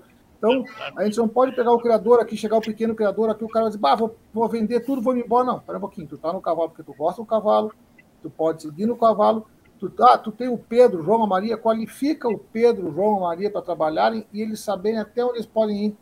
E ali tu tem o, o, o teu veterinário, o teu profissional que tu vai chamar para te ajudar a resolver o teu problema e tocar para frente. Acho que a, a, nossa realidade é essa, tá? Então a pessoa não pode se apavorar quem está aqui ah, ouvindo, ah, esses loucos estão aqui falando, eu vou ter que, eu, eu contrato um veterinário, mas eu, eu tenho que ter morando aqui dentro. Não, não, pera um pouquinho, calma. Tem, investe no teu pessoal, tem o teu pessoal qualificado, que eles sabem enxergar um potrinho recém-nascido, que o potrinho não está bem, e liga, ó, oh, doutor, tá mal, entendeu? Esse, eu acho que esse é o fundamental de tudo, e a mensagem, para mim, o importante é isso aí e saber cada um até onde vai. Eu sei até onde eu vou, porque eu não sei, eu vou lá, vou procurar, ó, oh, Nogueira, o Nogueira tem muito mais experiência aqui, um monte de coisa, um monte de pesquisa, ah, me ajuda nisso aqui, como foi outra pessoa, tudo, e, e, a parte da é. vida da gente é assim, né? E a gente, tendo uma pessoa qualificada na propriedade, que tenha, é, saber até onde ela vai, ela ajuda e muito, muito, muito, muito ao profissional que vai chegar na propriedade. Né? Então, acho que é por aí, a gente e, e, aí se faz, se começa a criação, começa a saber se o potinho está comendo, se ele está mamando, o potinho tem que agir como criança, a égua, se a égua está bem, se a égua está mal, até a gente chegar no ponto de usar o stable lab ou não, o que, que a gente vai fazer, se tem que estar no laboratório, um exame mais qualificado ou não. Né? A, gente pode, é, a gente pode qualificar né, sendo simples, mas fazendo as coisas e tendo até, até onde vai. Tá aí, muito obrigado pelo convite. De novo, Leôncio, quando precisar, Chester, abraço. Professor Nogueira, uma honra estar junto com vocês aí. Obrigado. Professor Nogueira, obrigado mais uma vez pela gentileza. Confessar que estava com saudade de, de, ouvir um amigo, né? A gente que o ano passado fez tantas, tantas participações aqui suas no programa aqui. Que bom ouvi-lo. Parabéns aí mais uma vez e que a gente continue falando as coisas que, que são importantes ser ditas, né? Coisa boa, coisa boa. Vamos começar o ano é, agora, né?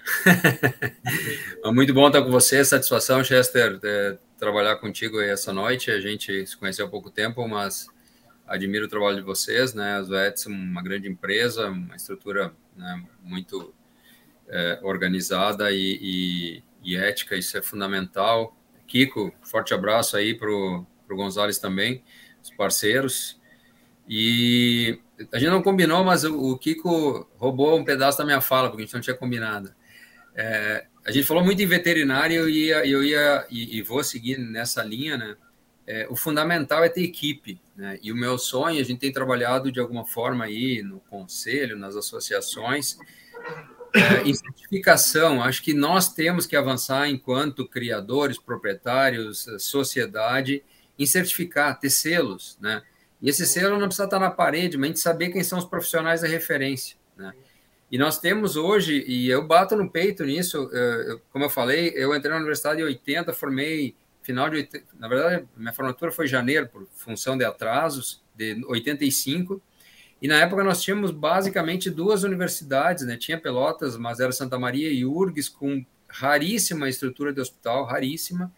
E hoje o Rio Grande do Sul e o Brasil foi nessa, nessa linha, mas o Rio Grande do Sul tem quatro universidades públicas aí muito bem estruturadas, tem algumas universidades privadas muito bem estruturadas de hospital, tem hospitais particulares muito bem estruturados, colegas aí prestando um serviço de alta qualidade, centrais da reprodução de altíssima qualidade, é, colegas trabalhando especialidades, né, ortopedistas, pessoal trabalhando medicina esportiva, algo que é, é relativamente novo. A turma da ortopedia está voando hoje, é, trabalhando com imagem, com métodos de diagnóstico, com métodos de tratamento, ou seja, o nível é, técnico evoluiu muito nesses anos, muito, e eu sou prova viva, porque estou falando da minha data de formação.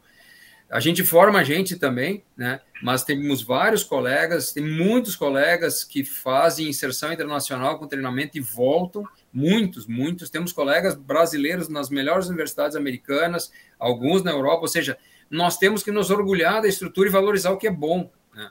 Então, nessa levada aí, é, eu diria isso: nosso caminho é valorizar o que é bom, buscar assessoria. Eu sempre brinco a história do Fuca, né? O cara vai comprar um Fuca e leva no mecânico, o cara compra o cavalo, às vezes não chama um veterinário, meu. Ou não chama um técnico qualificado para olhar. É, então a gente precisa trabalhar isso, né? E o veterinário fala, tem um papel importante, mas sim, mas o agrônomo também, eu preciso fazer uma pastagem adequada, eu tenho que saber o que usar no meu campo, o zootecnista trabalhando a lógica é, né, da, da seleção, de toda essa linha da produção, e a, a, base da nossa criação, que o Kiko muito bem falou. Né? Eu preciso ter o cara lá que me represente, olhando a égua todo dia, dando comida no potro, limpando o casquinho do potro, escovando o cavalo. É time, é time. Então, se não tiver do primeiro ao último, não dá certo, não tem resultado. E os times que têm resultado são times coesos, né? E de qualidade. Isso a gente sabe, isso no cavalo é assim, na vida é assim, né? Então, a minha, é, a minha fala final e longa já vai nesse sentido. Forte abraço para você, satisfação estar tá contigo, Leôncio, com os colegas e com a audiência desse teu programa aí tão qualificado. Espero a gente poder continuar se encontrando esse ano. Aí. Forte abraço. Obrigado, professor Nogueira. Obrigado, Chester. Obrigado, Kiko. Uma boa noite a vocês. Muito obrigado. E vou encerrando por aqui. Nós voltamos na semana que vem, se Deus quiser e Ele há de querer. Lembrando o seguinte, que este programa está, assim como toda a série, disponível no nosso YouTube, no YouTube da Radiosul.net, e ele está uh, gerando um podcast que estará disponível amanhã em todas as plataformas de áudio, no teu agregador favorito de podcast, no nosso Spotify da Regional por Excelência. Venha com a gente, terça-feira que vem estaremos de volta, em nome de Parceria Leilões, em nome de Porto Martins Crioulos, Terra Sol Toyota, tinha Donadel Assessoria Equina, Celaria Alguim, Central de Produção Schmidt e Gonzalez, Fazenda Sarandica, Banha Três Taipas, na parceria com JG Martini Fotografias. E este programa hoje teve também como parceiro a Zoetes. Espero que vocês tenham gostado. A gente volta semana que vem. Boa noite. Até lá. A Radiosul.net apresentou o programa Cavalo Crioulo em Debate.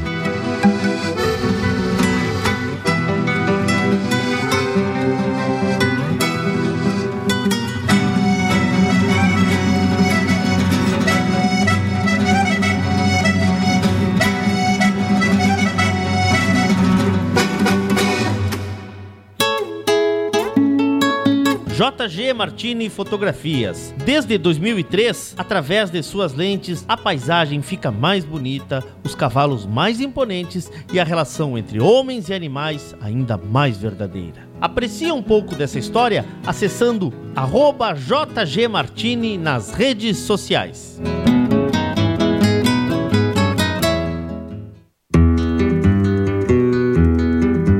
A vida é feita de fases e etapas.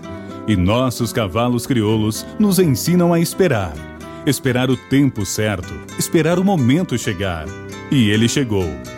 A mesma base, a mesma filosofia, a mesma genética, mas com um novo rumo. Lauro Martins e família apresentam Porto Martins Crioulos.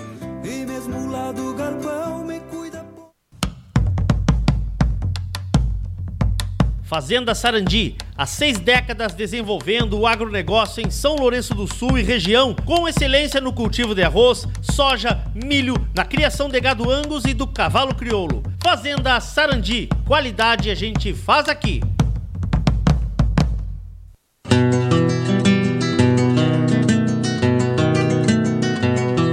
A cabanha Três Taipas foi projetada com uma base de éguas chilenas de origens importantes e as grandes matriarcas brasileiras, com foco em alta performance funcional e temperamento.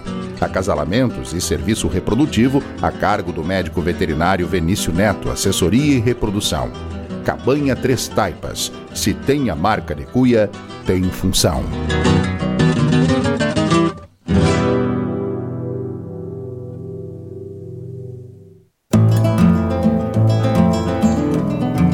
Central de Reprodução Chimite Gonzales, na vanguarda dos serviços de biotecnologia da reprodução há mais de 10 anos. Congelamento de sêmen e embriões, transferência de embriões, sexagem, habilitação para exportação de material genético e o que há de mais moderno na área da reprodução de equinos. Acompanhe nosso Instagram, Central Underline Chimite Gonzales. Central de Reprodução Chimite Gonzales.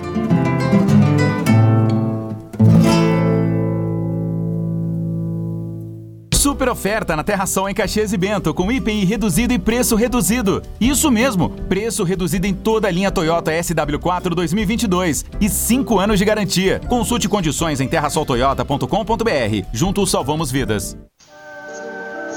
Quantas vezes uma música não nos emocionou ao ser escutada?